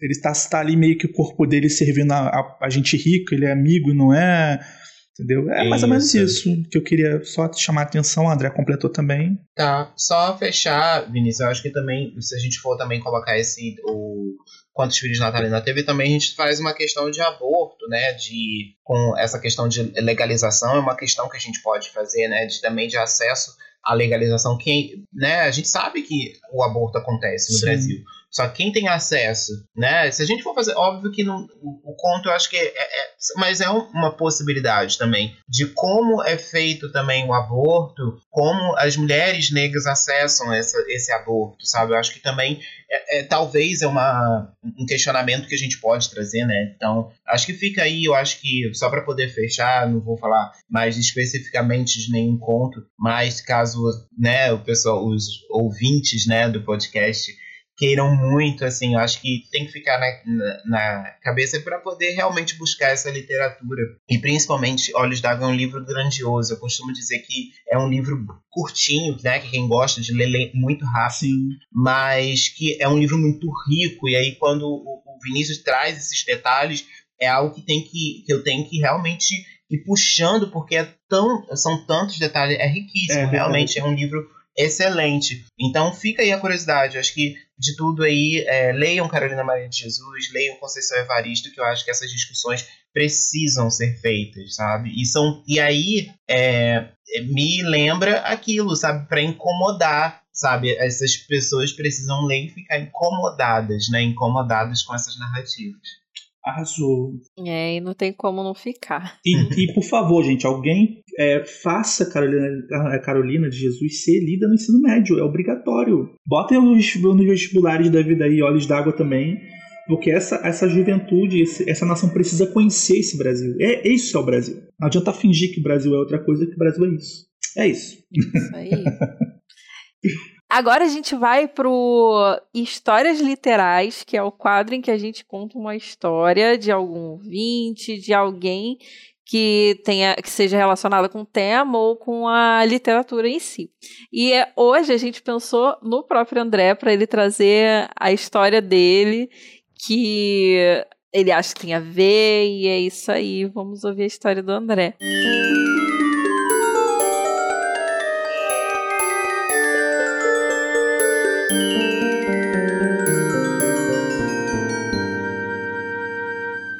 vou tentar ser bem sucinto, né? Porque acho que agora todo mundo já me conhece, onde eu trabalho, então isso é um contexto de uma turma que acontecia que a história toda começa num dia de aula, que eu preparei uma aula, e a aula seria, né? Eu aproveitei essa história porque estamos falando de Conceição, e aí eu ia dar uma aula na EJA é, do texto Maria, é, do texto Maria, né? Do conto Maria, e aí começamos. Essa turma da ilha, ela já era bem avançada, então tinham alunos que já sabiam ler, então eu fazia uma leitura compartilhada, parava uma, uma parte, pedia para eles lerem comigo, aí é, os que tinham mais dificuldade sentavam do lado, enfim, era esse trabalho. Mas nesse dia especificamente era aula sobre o conto Maria, e aí começamos a leitura. E aí tinha uma aluna na EJA que se, chama, que, que se chamava Soraya. É, e aí eu contando, eu contando, né, uh, fazendo a leitura do conto, e eu notando que ela estava um pouco emocionada, só que até então se controlando, sabe? Aquela pessoa que tá, tá emocionada e tá se controlando para não chorar. E aí, quando eu acabei a leitura do conto, de, do, do conto Maria, ela começou a chorar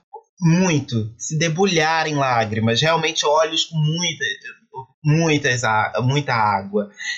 E chorando, chorando, chorando, chorando, chorando. E aí foi muito bonito, porque os alunos, homens, falaram não, professor, a gente vai ali na cozinha. Daí, porque funcionava, é, essas aulas funcionavam, por exemplo, em parceiros. E aí, às vezes, o parceiro é, quem conhece tem o SEASM, né, numa, na Maré, e ali era uma igreja que tinha no. É, na, não era Cocotá, era Jardim Guanabara, isso, ah. uma igreja que funcionava ali no Jardim Guanabara. E aí, não, a gente vai descer para pegar uma água. E teve um trabalho muito bonito dos alunos, é, alunos homens de acolher. E aí ela se acalmou. Eu falei assim: Soraya, o que, que houve? O que, que aconteceu? E aí ela, soluçando, falou assim: professor, você acabou de contar a história da minha mãe. Essa história é minha mãe. É a história que minha mãe passou, o quanto de sofrimento que ela tinha, o quanto que ela tinha que dar dura para para dela, palavras dela, o quanto ela tinha que dar duro para sustentar a gente. Isso e é, é, recebendo roupa de, aí ela falou roupa de madame, é resto de festa que tinha na casa de madame. E aí ela chorou, e muito obrigada. E aí ela e aí isso me emocionou ao ponto que eu tive que me controlar, eu sou uma pessoa emotiva, né? E aí eu né, tive que me segurar nesse sentido. Ela pedindo desculpa, eu falei assim, Soraya, você não tem que me pedir desculpa de nada, você que deu uma aula hoje, né? Então, é, para mim, né, aquele o conceito de catarse, né, de literatura, vocês que falam de literatura aqui do, do é, provavelmente vocês já falaram de ou vão falar de catarse, e aí para mim a catarse foi feita ali naquela sala de aula. E para mim tudo que a gente discutiu aqui hoje se simboliza pela Soraya. Porque uma escrita que é dotada de escrevivência toca outra. Então, isso para mim foi um divisor de águas. E aí eu tenho e aí essa história se estendeu, porque aí eu fui atrás da Conceição Evaristo, contei para ela, ah, escrevi e aí depois tem até depois sei, não sei como funciona para poder divulgar Instagram, mas eu contei um pouquinho dessa história. Eu tenho um vídeo dançando com a Conceição. Ah, é, Ai, e aí é isso, assim, sabe? Eu acho que essa história me marcou, me marcou por isso, por ser uma escritora que eu admiro, que eu acho que precisa ser reconhecida em vida, tá? E é, não tem que esperar, infelizmente, a pessoa ir embora para poder dar o devido reconhecimento. Não, eu estava conversando até isso com uma amiga hoje sobre também a indicação do Gilberto Gil para a Academia Brasileira de Letras. Uhum. Acho super merecido e tem que, é o que eu falei com ela, tem que ser, né? É, essas pessoas precisam ser homenageadas em vida. Em vida. Tá? Então, é, é isso que eu tenho passado. Então, essa história, para mim, é, simboliza tudo. Simboliza, me simboliza como professor, me simboliza como é, humano, como homem, assim, sabe? De, e principalmente é, ver esse olhar de empatia e, para mim, tudo, sabe?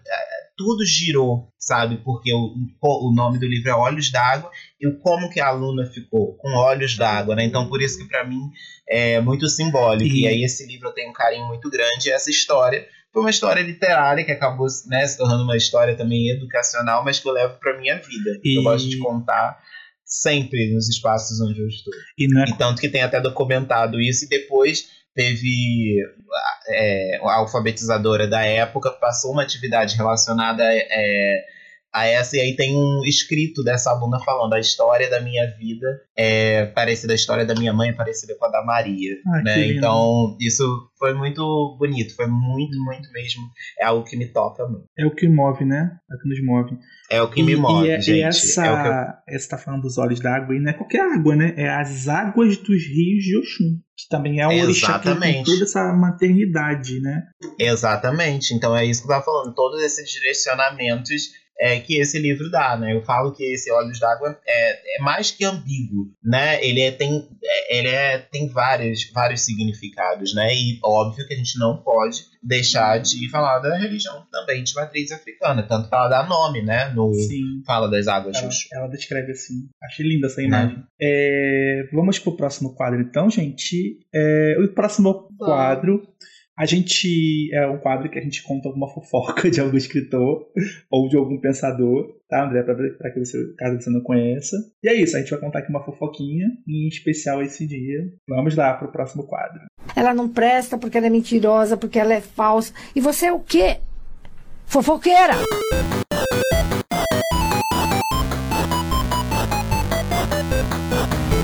A gente pensou bem se valeria a pena ter um Litera Tretas hoje, que é o nome do nosso quadro. O Vini fez uma pesquisa bacana, trouxe uma treta que a gente já sabe que, que é uma treta errada, né? Mas é bom mostrar para lembrar que os ataques racistas e classistas estão longe de cessar. Exatamente, gente. O professor Ivan Cavalcante Proença questionou o talento de Carolina de Jesus, homenageada pela Academia Carioca de Letras, e disse o seguinte: O livro Quarto de Despejo não é literatura. Ouvi de muitos intelectuais paulistas. Se essa mulher escreve, qualquer um pode escrever. Carolina escreveu um retrato da sua vida, como a gente já falou aqui, né, de como catadora de papel e fez sucesso mundial nos anos 60 com a sua obra.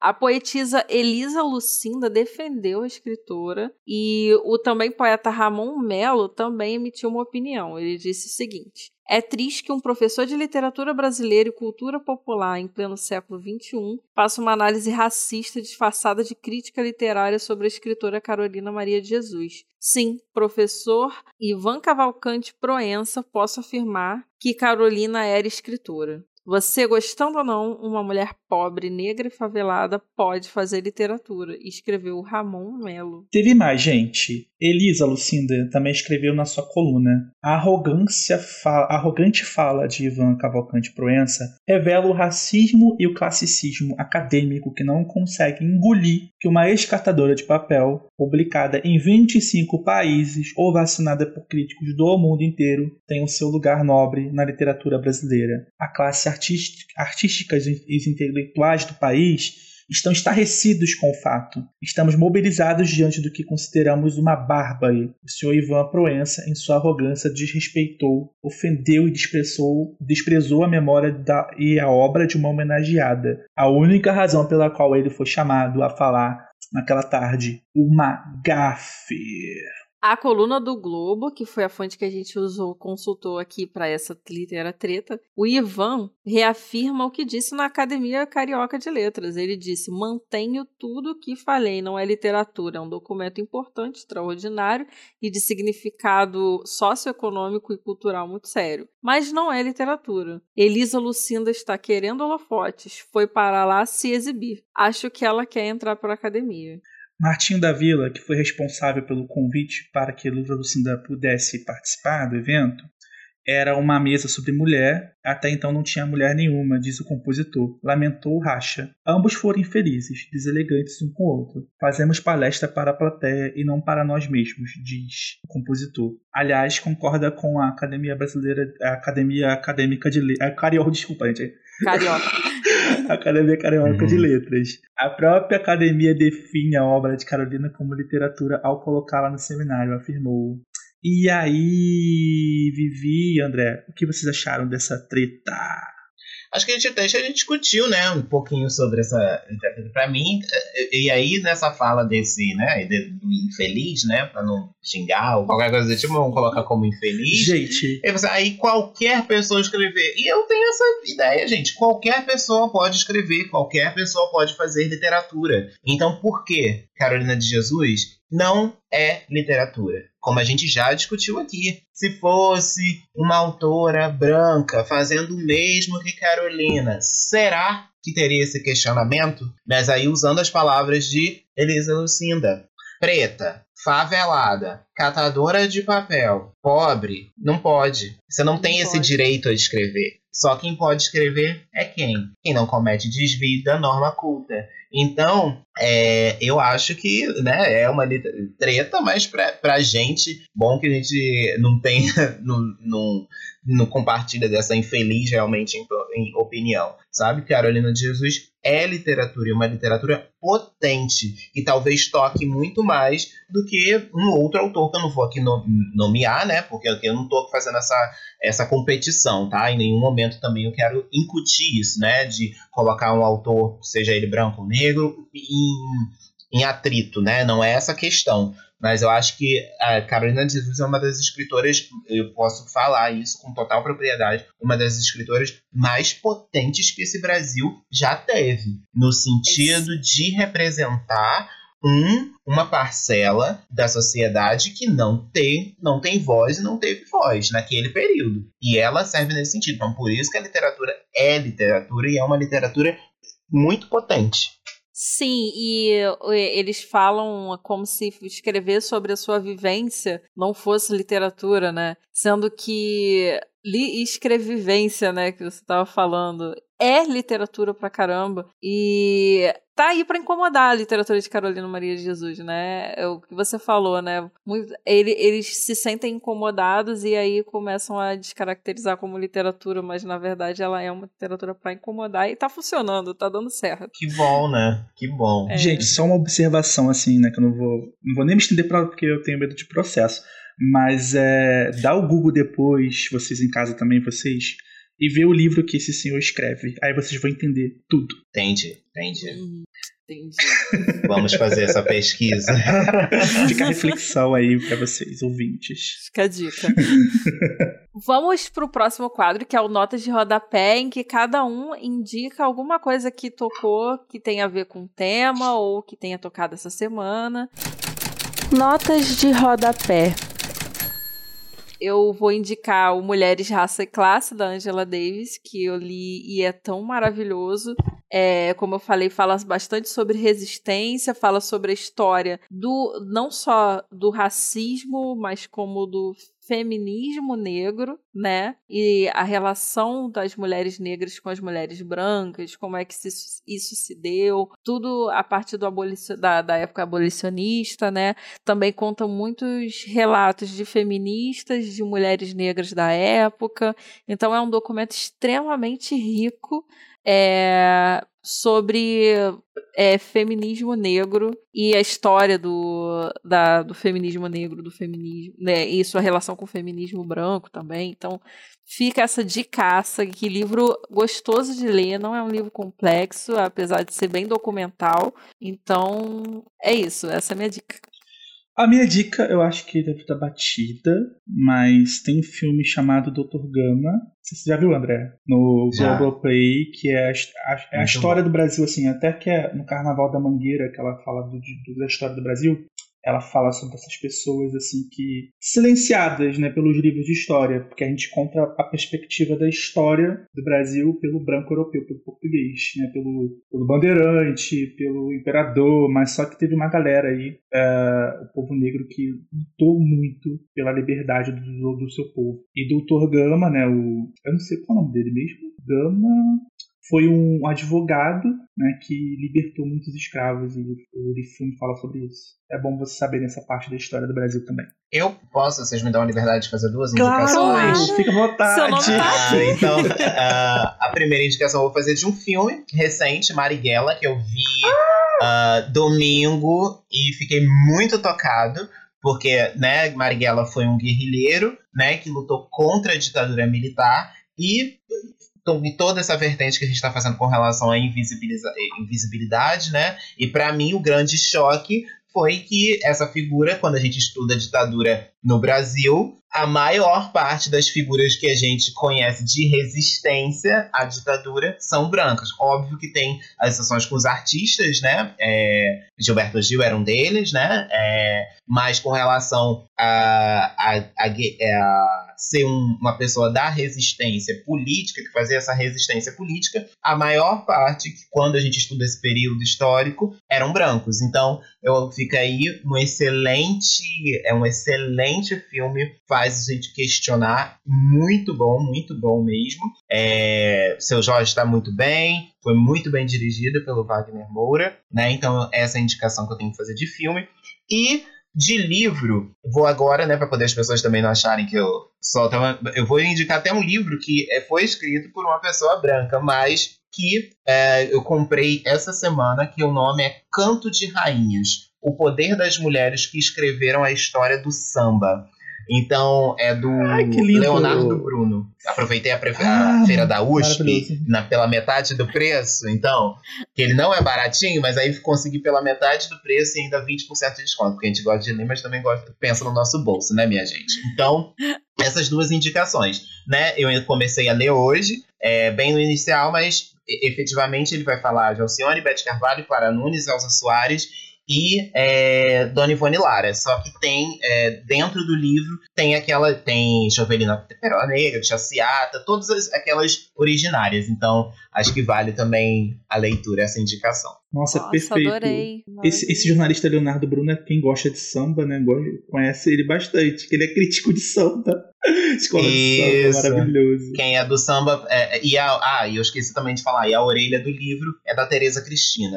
né? Maravilhosa! Apenas. Né? Então, assim, eu tô doido, doido pra poder ler e já tá fervilhando, assim, na minha cabeça ideias. Gente, o, hein, eu tava falando do filme, é Luiz Gama o nome dele, eu tava falando, esqueci. Luiz Gama aí, pra quem não conhece aí, dá uma olhada no filme, dá uma história dele que é fantástica, gente. É, é, uma, é um país esquecido, né? E nós temos que mostrar esse país. Né? Nós, como educadores, né, não deixamos de ser educadores, por mais que né, não estamos trabalhando na função, mas temos o diploma de educador, nós temos essa missão de tentar mostrar essas coisas para as pessoas em qualquer área. Você aí que falou, você que falou aí do samba da mangueira é contar as histórias que o povo, né, ah. que é, né, esse, esse samba é muito emblemático, né, nesse sentido.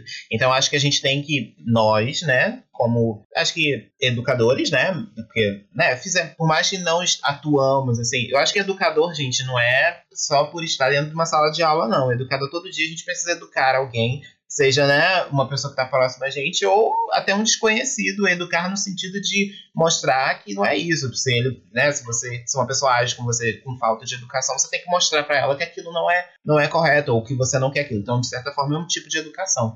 Então, nós, como educadores, nós temos que descortinar essas histórias. Realmente é uhum. é abrir essas cortinas, sabe? Que ainda né, estão fechadas nesse, em, muitos, em muitas áreas, em muitos contextos. Então é isso, a gente tem que realmente abrir essas cortinas e mostrar essas mulheres, esses homens, esses escritores, essas figuras, para poder a gente fazer, tentar, na medida do possível, né? E aí, pra, só para poder fechar, que eu acho que principalmente nesse é, pro 20 de novembro, eu acho que o que eu peço para todo mundo é reflexão, refletir e aí buscar nesse caminho que você gosta, se você gosta muito de música, se você gosta muito de que a gente está falando de um podcast de leitura, leiam mais escritores e escritoras negras. É isso, e reflita. É uma ideia, para mim, é muito mais reflexão do que celebração, porque, como já foi dito aqui, parece que a gente está vivendo ainda um certo retrocesso, mas eu tenho fé, tenho esperança de que gerações futuras vão ter um Brasil melhor, né, com mais igualdade, né, seja de, de, de gênero, né, e principalmente racial. É, então é isso. Arrasou! Foi muito maravilhoso, tem mais bacana. Eu amo. Ai, gente, estou muito feliz. Vamos fechar. É, Vamos fechar então com o próximo quadro aí. Como é que é o próximo quadro, Vivi? O próximo quadro a gente lê um trecho de algum livro que tem a ver com o livro, conto, qualquer coisa assim, né? Que tem a ver com o tema que a gente trouxe no podcast. E eu acho que a gente está fazendo isso nos nossos papéis de educadores, ainda que a gente não trabalhe com isso. Nesse podcast estamos tentando fazer justamente Sim, isso, né? E então, para a gente fechar, vamos fechar com Carolina Maria de Jesus para vocês terem uma palhinha dessa diva maravilhosa que eu só conheci na minha faculdade por causa de uma, é, um evento que teve sobre, sobre ela, porque eu nunca estudei isso em nenhuma disciplina. Então, vamos de um trechinho? Vamos lá, gente. Fragmen letrados. 13 de maio. Hoje amanheceu chovendo. É um dia simpático para mim. É o dia da abolição, dia que comemoramos a libertação dos escravos. Nas prisões, os negros eram os bodes expiatórios. Mas os brancos agora são mais cultos e não nos trata com desprezo. Que Deus ilumine os brancos para que os pretos sejam felizes. Continua chovendo e eu tenho só feijão e sal. A chuva está forte. Mesmo assim, mandei os meninos para a escola. Estou escrevendo até, pa até passar a chuva, para eu ir lá no Sr. Manuel vender os ferros. Com o dinheiro dos ferros, eu vou comprar arroz e linguiça. A chuva passou um pouco. Vou sair. Eu tenho tanta dó dos meus filhos. Quando eles veem as coisas de comer, eles bradam: Viva a mamãe! a manifestação agrada-me, mas eu já pedi o hábito de, perdi o hábito de sorrir. Dez minutos depois, eles querem mais comida. Eu mandei o João pedir um pouco de gordura na Dona Ida. Ela não tinha. Mandei-lhe um bilhete assim: Dona Ida, peço-te se pode me arranjar um pouco de gordura para eu poder fazer uma sopa para os meninos. Hoje choveu e ainda não pude ir catar papel. Agradeço. Carolina. Choveu, esfriou, e no inverno que chega. E no inverno a gente come mais. A Vera começou a pedir comida. Não tinha. E a reprise do espetáculo. Eu não testava, eu não testava com dois cruzeiros. Pretendia comprar um pouco de farinha para fazer um virar. Fui pedir um pouco de banha, dona Alice. Ela deu minha banha e o arroz. Era nove horas da noite quando comemos. E assim no dia 13 de maio de 1908, eu lutava contra a escravatura atual, a fome. Carolina Maria de Jesus. Olha, olha isso. E, aliás, como a fome aparece nesse texto, né? É angustiante como aparece fome no livro inteiro. Assim. A fome é presente. E é, como ela falou, é escravatura. Né? Sim. Incrível, impactante esse texto demais. Tô toda arrepiada. Maravilhoso. Só para poder não, né, não me estender tô aqui na, em, na minha insignificância para poder não ficar tão grande. Mas é, eu acho que é isso, sabe? Porque a, a fome era parte da vida dela. É, e aí, não como você não documenta isso? Né? Como você não torna Sim. isso? Porque é tão nossa, é, é, é, o que você, a Vivi Mendes falou, nossa, toda hora, toda hora ela falava em qualquer, em relação à dificuldade que é a alimentação, né? E também não tem como a gente vive, nós vivemos aí dois anos, pode-se dizer dois anos muito difíceis, em que as pessoas mais vulnerabilizadas estavam é, precisando muito, muito de ajuda. E aí não tem como a gente ler esse trecho uh, de fome e ver depois a questão de, dos dados estatísticos e como isso está reverberando hoje né? Então é, é, é, muito potente. Então, como, essa, como isso não é literatura? Como esse relato, como esse testemunho não é literatura? Uhum, exatamente. Isso 1958. Se tem uma coisa que é literatura, é, é, é quando a gente sabe, 50 anos depois, 60 anos depois, consegue olhar para isso e falar: é hoje, tá? É hoje, isso aqui é hoje, né? E não tem nada mais de literatura do que isso. Né? Sim, verdade. Verdade. Nossa, eu tô, eu amei esse episódio. Sim, André. Gente, Muito olha, obrigada eu, mesmo. eu falo mesmo, eu gosto de, é, eu não divulguei muito, mas assim, eu tive Covid esse ano, né? Então foi um momento, assim, muito tenso para mim, que eu tava me cuidando, não tava Uhum. saindo, foi realmente, provavelmente, me contagiei dentro do mercado. E a gente. E aí eu aprendi com o Covid de que eu preciso verbalizar as coisas, né? Então eu deixo aqui o meu carinho por vocês de Ah. verdade. Aceitei fazer isso porque eram vocês de verdade. Obrigado. Isso, a gente, por mais que a gente, assim, não- nunca foi muito amigo, mas a gente sempre se encontrava e era um encontro muito que de energia, sabe? Aham. Era uma pessoa sempre muito animada, de, era bom, sabe, pessoas que é bom estar perto, então você tem essa energia, Sim. por mais que a gente não se encontre, não tem tanta intimidade assim. E Vivi, eu tenho, sinto muita saudade de você, confesso que eu sou às vezes um amigo relapso, no sentido de não sou aquela melhor pessoa de ficar mandando mensagem de WhatsApp, mas saiba de coração que eu gosto muito de você. Sempre quando eu tô com a Tuane, eu pergunto de você Ah. e falo de você, o quanto a sua inteligência me, eh, me, me cativa, o quanto você é potente, de verdade. Eu falo isso, ó, de coração, de Que coração mesmo, assim, sabe? E o quanto você foi importante naquela entrada da Secor ali, né? Que todo mundo novinho, todo mundo tem primeira assim, experiência numa empresa de renome, né? E aí as trocas sinto muita falta, né? Mas marcaremos um dia um café e pode ser o café os literais, né? E, é. e, e agradeço muito o convite, gente, porque ao mesmo tempo eu me sinto também, é, é, eu eu estava falando, acho que conversei com o Vinícius disso de que eu escolhi fazer um caminho primeiro de eu precisava me manter, minha família, Vivi sabe um pouquinho disso.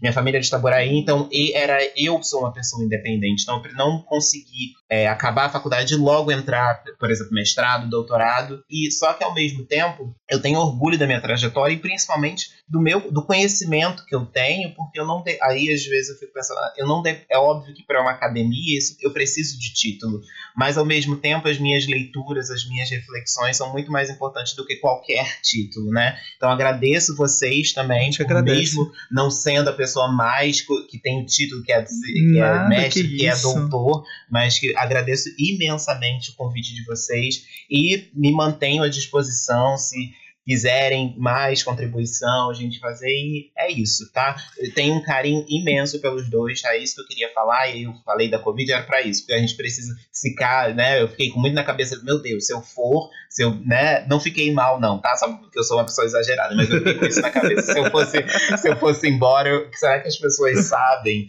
que eu admiro? Será que as pessoas sabem que eu amo, que eu gosto? Então, eu fiquei isso, então aproveitei que vocês dois estavam aqui e agradecer imensamente o convite de vocês e mostrar também o quanto para vocês acreditarem nesse projeto que está muito bonito. Ah. E é isso. Tá? Obrigado, André. Eu gosto muito de você também. E é, é, você é a melhor coisa que eu levei da Secor. Ah, Fique sabendo disso. também. é a melhor coisa. Eu tô maravilhado com esse episódio, com a sua presença e você, para mim, é doutor sim nesse saber. Você traz esse saber todo pra gente que a gente não tinha. E para mim você é uma autoridade nesse assunto. Sim, total. Obrigada. Muito obrigada por tudo. É, muito obrigado por ter aceitado. Isso também é muito importante para mim, assim. É, apesar do pouco tempo né, de conversa, mas é muito, foi muito importante encontrar CP com você no corredor muito obrigado também por outras ajudas que tu já me deu. E eu peço desculpas se eu falei alguma coisa, assim, é, porque não é, não é o nosso lugar de fala, né? A gente não sente exatamente algumas coisas, não, a gente imagina como ser humano, como uma pessoa que tenta entender o mundo, tenta se colocar no lugar do outro. Peço desculpa se falei alguma besteira para alguém, mas é muito obrigado. Aprendi muito com você hoje e você sim é um doutor, um especialista nisso. e sempre e, e sempre e não desista. Leve isso para seus estudos, para sua vida, como uma grande missão, tá bom? É, é, muito obrigado mesmo, gente. Agradeço mesmo o convite, é o que eu falei. É isso que, eu, é isso que me faz feliz. Tanto que eu acho que a gente ficou aqui quase três horas, né? Não estou cansado, tô feliz. Peço desculpas porque eu falo dessa mesmo, vocês me conhecem, sabem que eu falo. Mas é algo que me move, é algo que não consigo, assim, sabe? É, pegar nesses livros, ler é, essas narrativas mexem comigo, né? Então, falar disso também mexe comigo. Então, muito obrigado, muito obrigado mesmo. Assim, é, agradeço de coração mesmo, tá? Então, espero que a gente se encontre em breve para tomar um café, né? Para poder sentar, conversar pessoalmente. Tá bom, gente? Ah, vamos sim. Você ouvinte vai sentir toda essa, essa paixão com que esse episódio foi tratado, com todo carinho e amor. Estou ansioso. É, divulgarei. Pra, pra versão final, é, né? É, pra poder ver como vai ficar, né? Então é isso, gente. Siga a gente nas redes sociais. Sigam o André nas redes sociais. É arroba André Cruz, né? Não, é uh, arroba underline ponto André Cruz. Tá? Isso é gente, Instagram. olha, eu sou, eu sou uma pessoa meio bagaceira, tá? Eu junto a pessoa séria, né? E com, às vezes tem umas dancinhas lá e muito Alcione, com certeza. Vocês vão adorar o Instagram. Esse é o Instagram. Quer também deixar o Twitter, André? Oi? Quer também deixar o Twitter? Pode, pode sim. É arroba André Cruz RJ. No Instagram tá? que tem um vídeo lá com a Conceição, né? Que tu falou. Isso, o vídeo é bem antiguinho. E depois, se vocês quiserem ver, tem um vídeo lá. Dança, tem um textinho que eu fiz desse dia da Soraya e eu acho que eu tô dançando com ela. Ai, dançando com Conceição Evaristo. Ai, que arraso. Privilégio então pra é isso, gente. Pois é, pois é. é isso, gente. Muito obrigada por estar aqui ouvindo esse episódio especial da Consciência Negra com a gente. E até a próxima. Muito obrigado, tchau, tchau, gente. gente. Até a próxima. Tchau. Vai. Tchau, gente. Beijo.